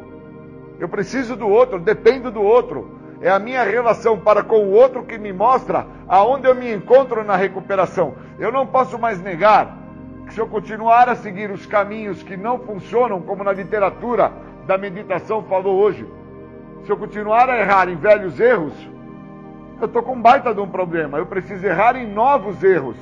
Eu preciso buscar fazer coisas novas. E o que, que é novo? É ter boa vontade, é acordar, é, é ter disposição, é escovar o dente, é arrumar minha cama, é passar um pano no chão, é tirar o saco de lixo, é reconhecer se eu fiz uma leitura ou não. Porque recuperação não é, cara, parar de usar droga. Parar de usar droga, eu não posso negar que é algo necessário para que eu entenda o que eu tenha que fazer. Então eu não posso negar esse problema. Que parar de usar droga é o grande problema. Não vou negar isso. Mas existe um fator de negação que diz que as restrições me privam do benefício que esse programa tem a oferecer. E eu não posso negar que esse programa me oferece um benefício onde sempre me escapou. Que dentro do tríade da doença, sempre me escapou, foi mudar minha maneira de pensar. Então eu fiquei por 20 anos dentro da minha maneira de pensar, sem usar droga e também sem evoluir, sem desfrutar dos ganhos que esse programa me oferece. da liberdade que esse programa me dá. E é uma das liberdades que esse programa me dá é de vir a sentir. Então eu vou me atentar sim, a semana inteira, o mês inteiro, todos os dias, enquanto assim eu sentir a necessidade sobre o que é negação. Porque a negação é um grande problema. É o que me impede de ser quem eu sou de verdade.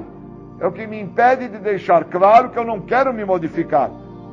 Eu quero ter ganhos. Eu quero um carro, eu quero um notebook, eu quero um celular, eu quero um tênis, eu quero um fone de ouvido, eu quero uma bicicleta, eu quero ser pai, eu quero ser marido, eu quero fazer sexo, eu quero ter emprego. Mas eu não posso continuar a negar que sou portador de uma doença, que o tríade da doença, quem grita fazendo com que eu queira tudo isso que eu acabei de falar a vocês, é a doença. É o ego. É a exacerbação do ego.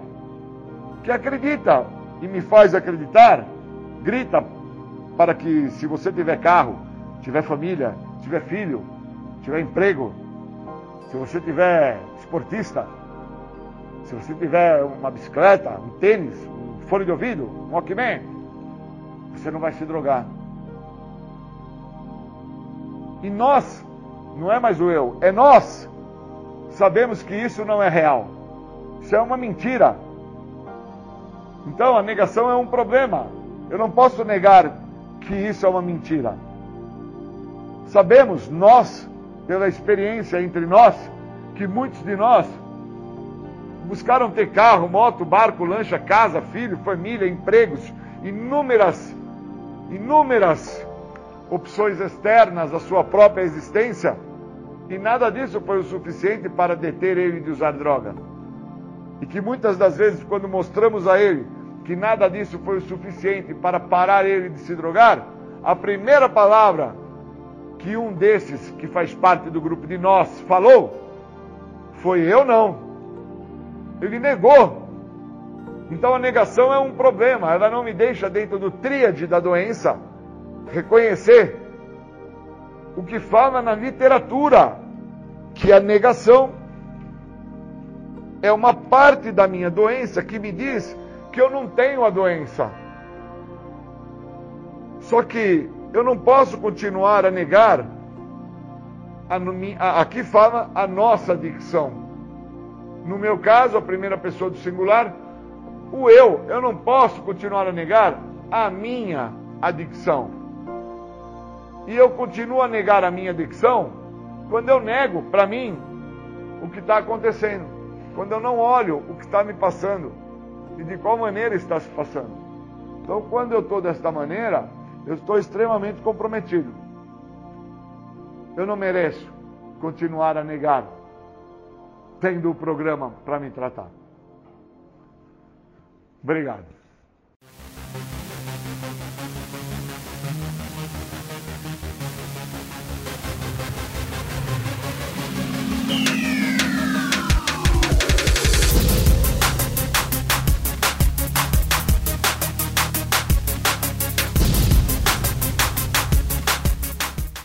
Você ouviu o programa Independência Voz da Recuperação. Até domingo que vem com mais informações a respeito de alcoolismo, de adicção e todo o universo da dependência química. Até mais. Tchau, tchau. Muito obrigado.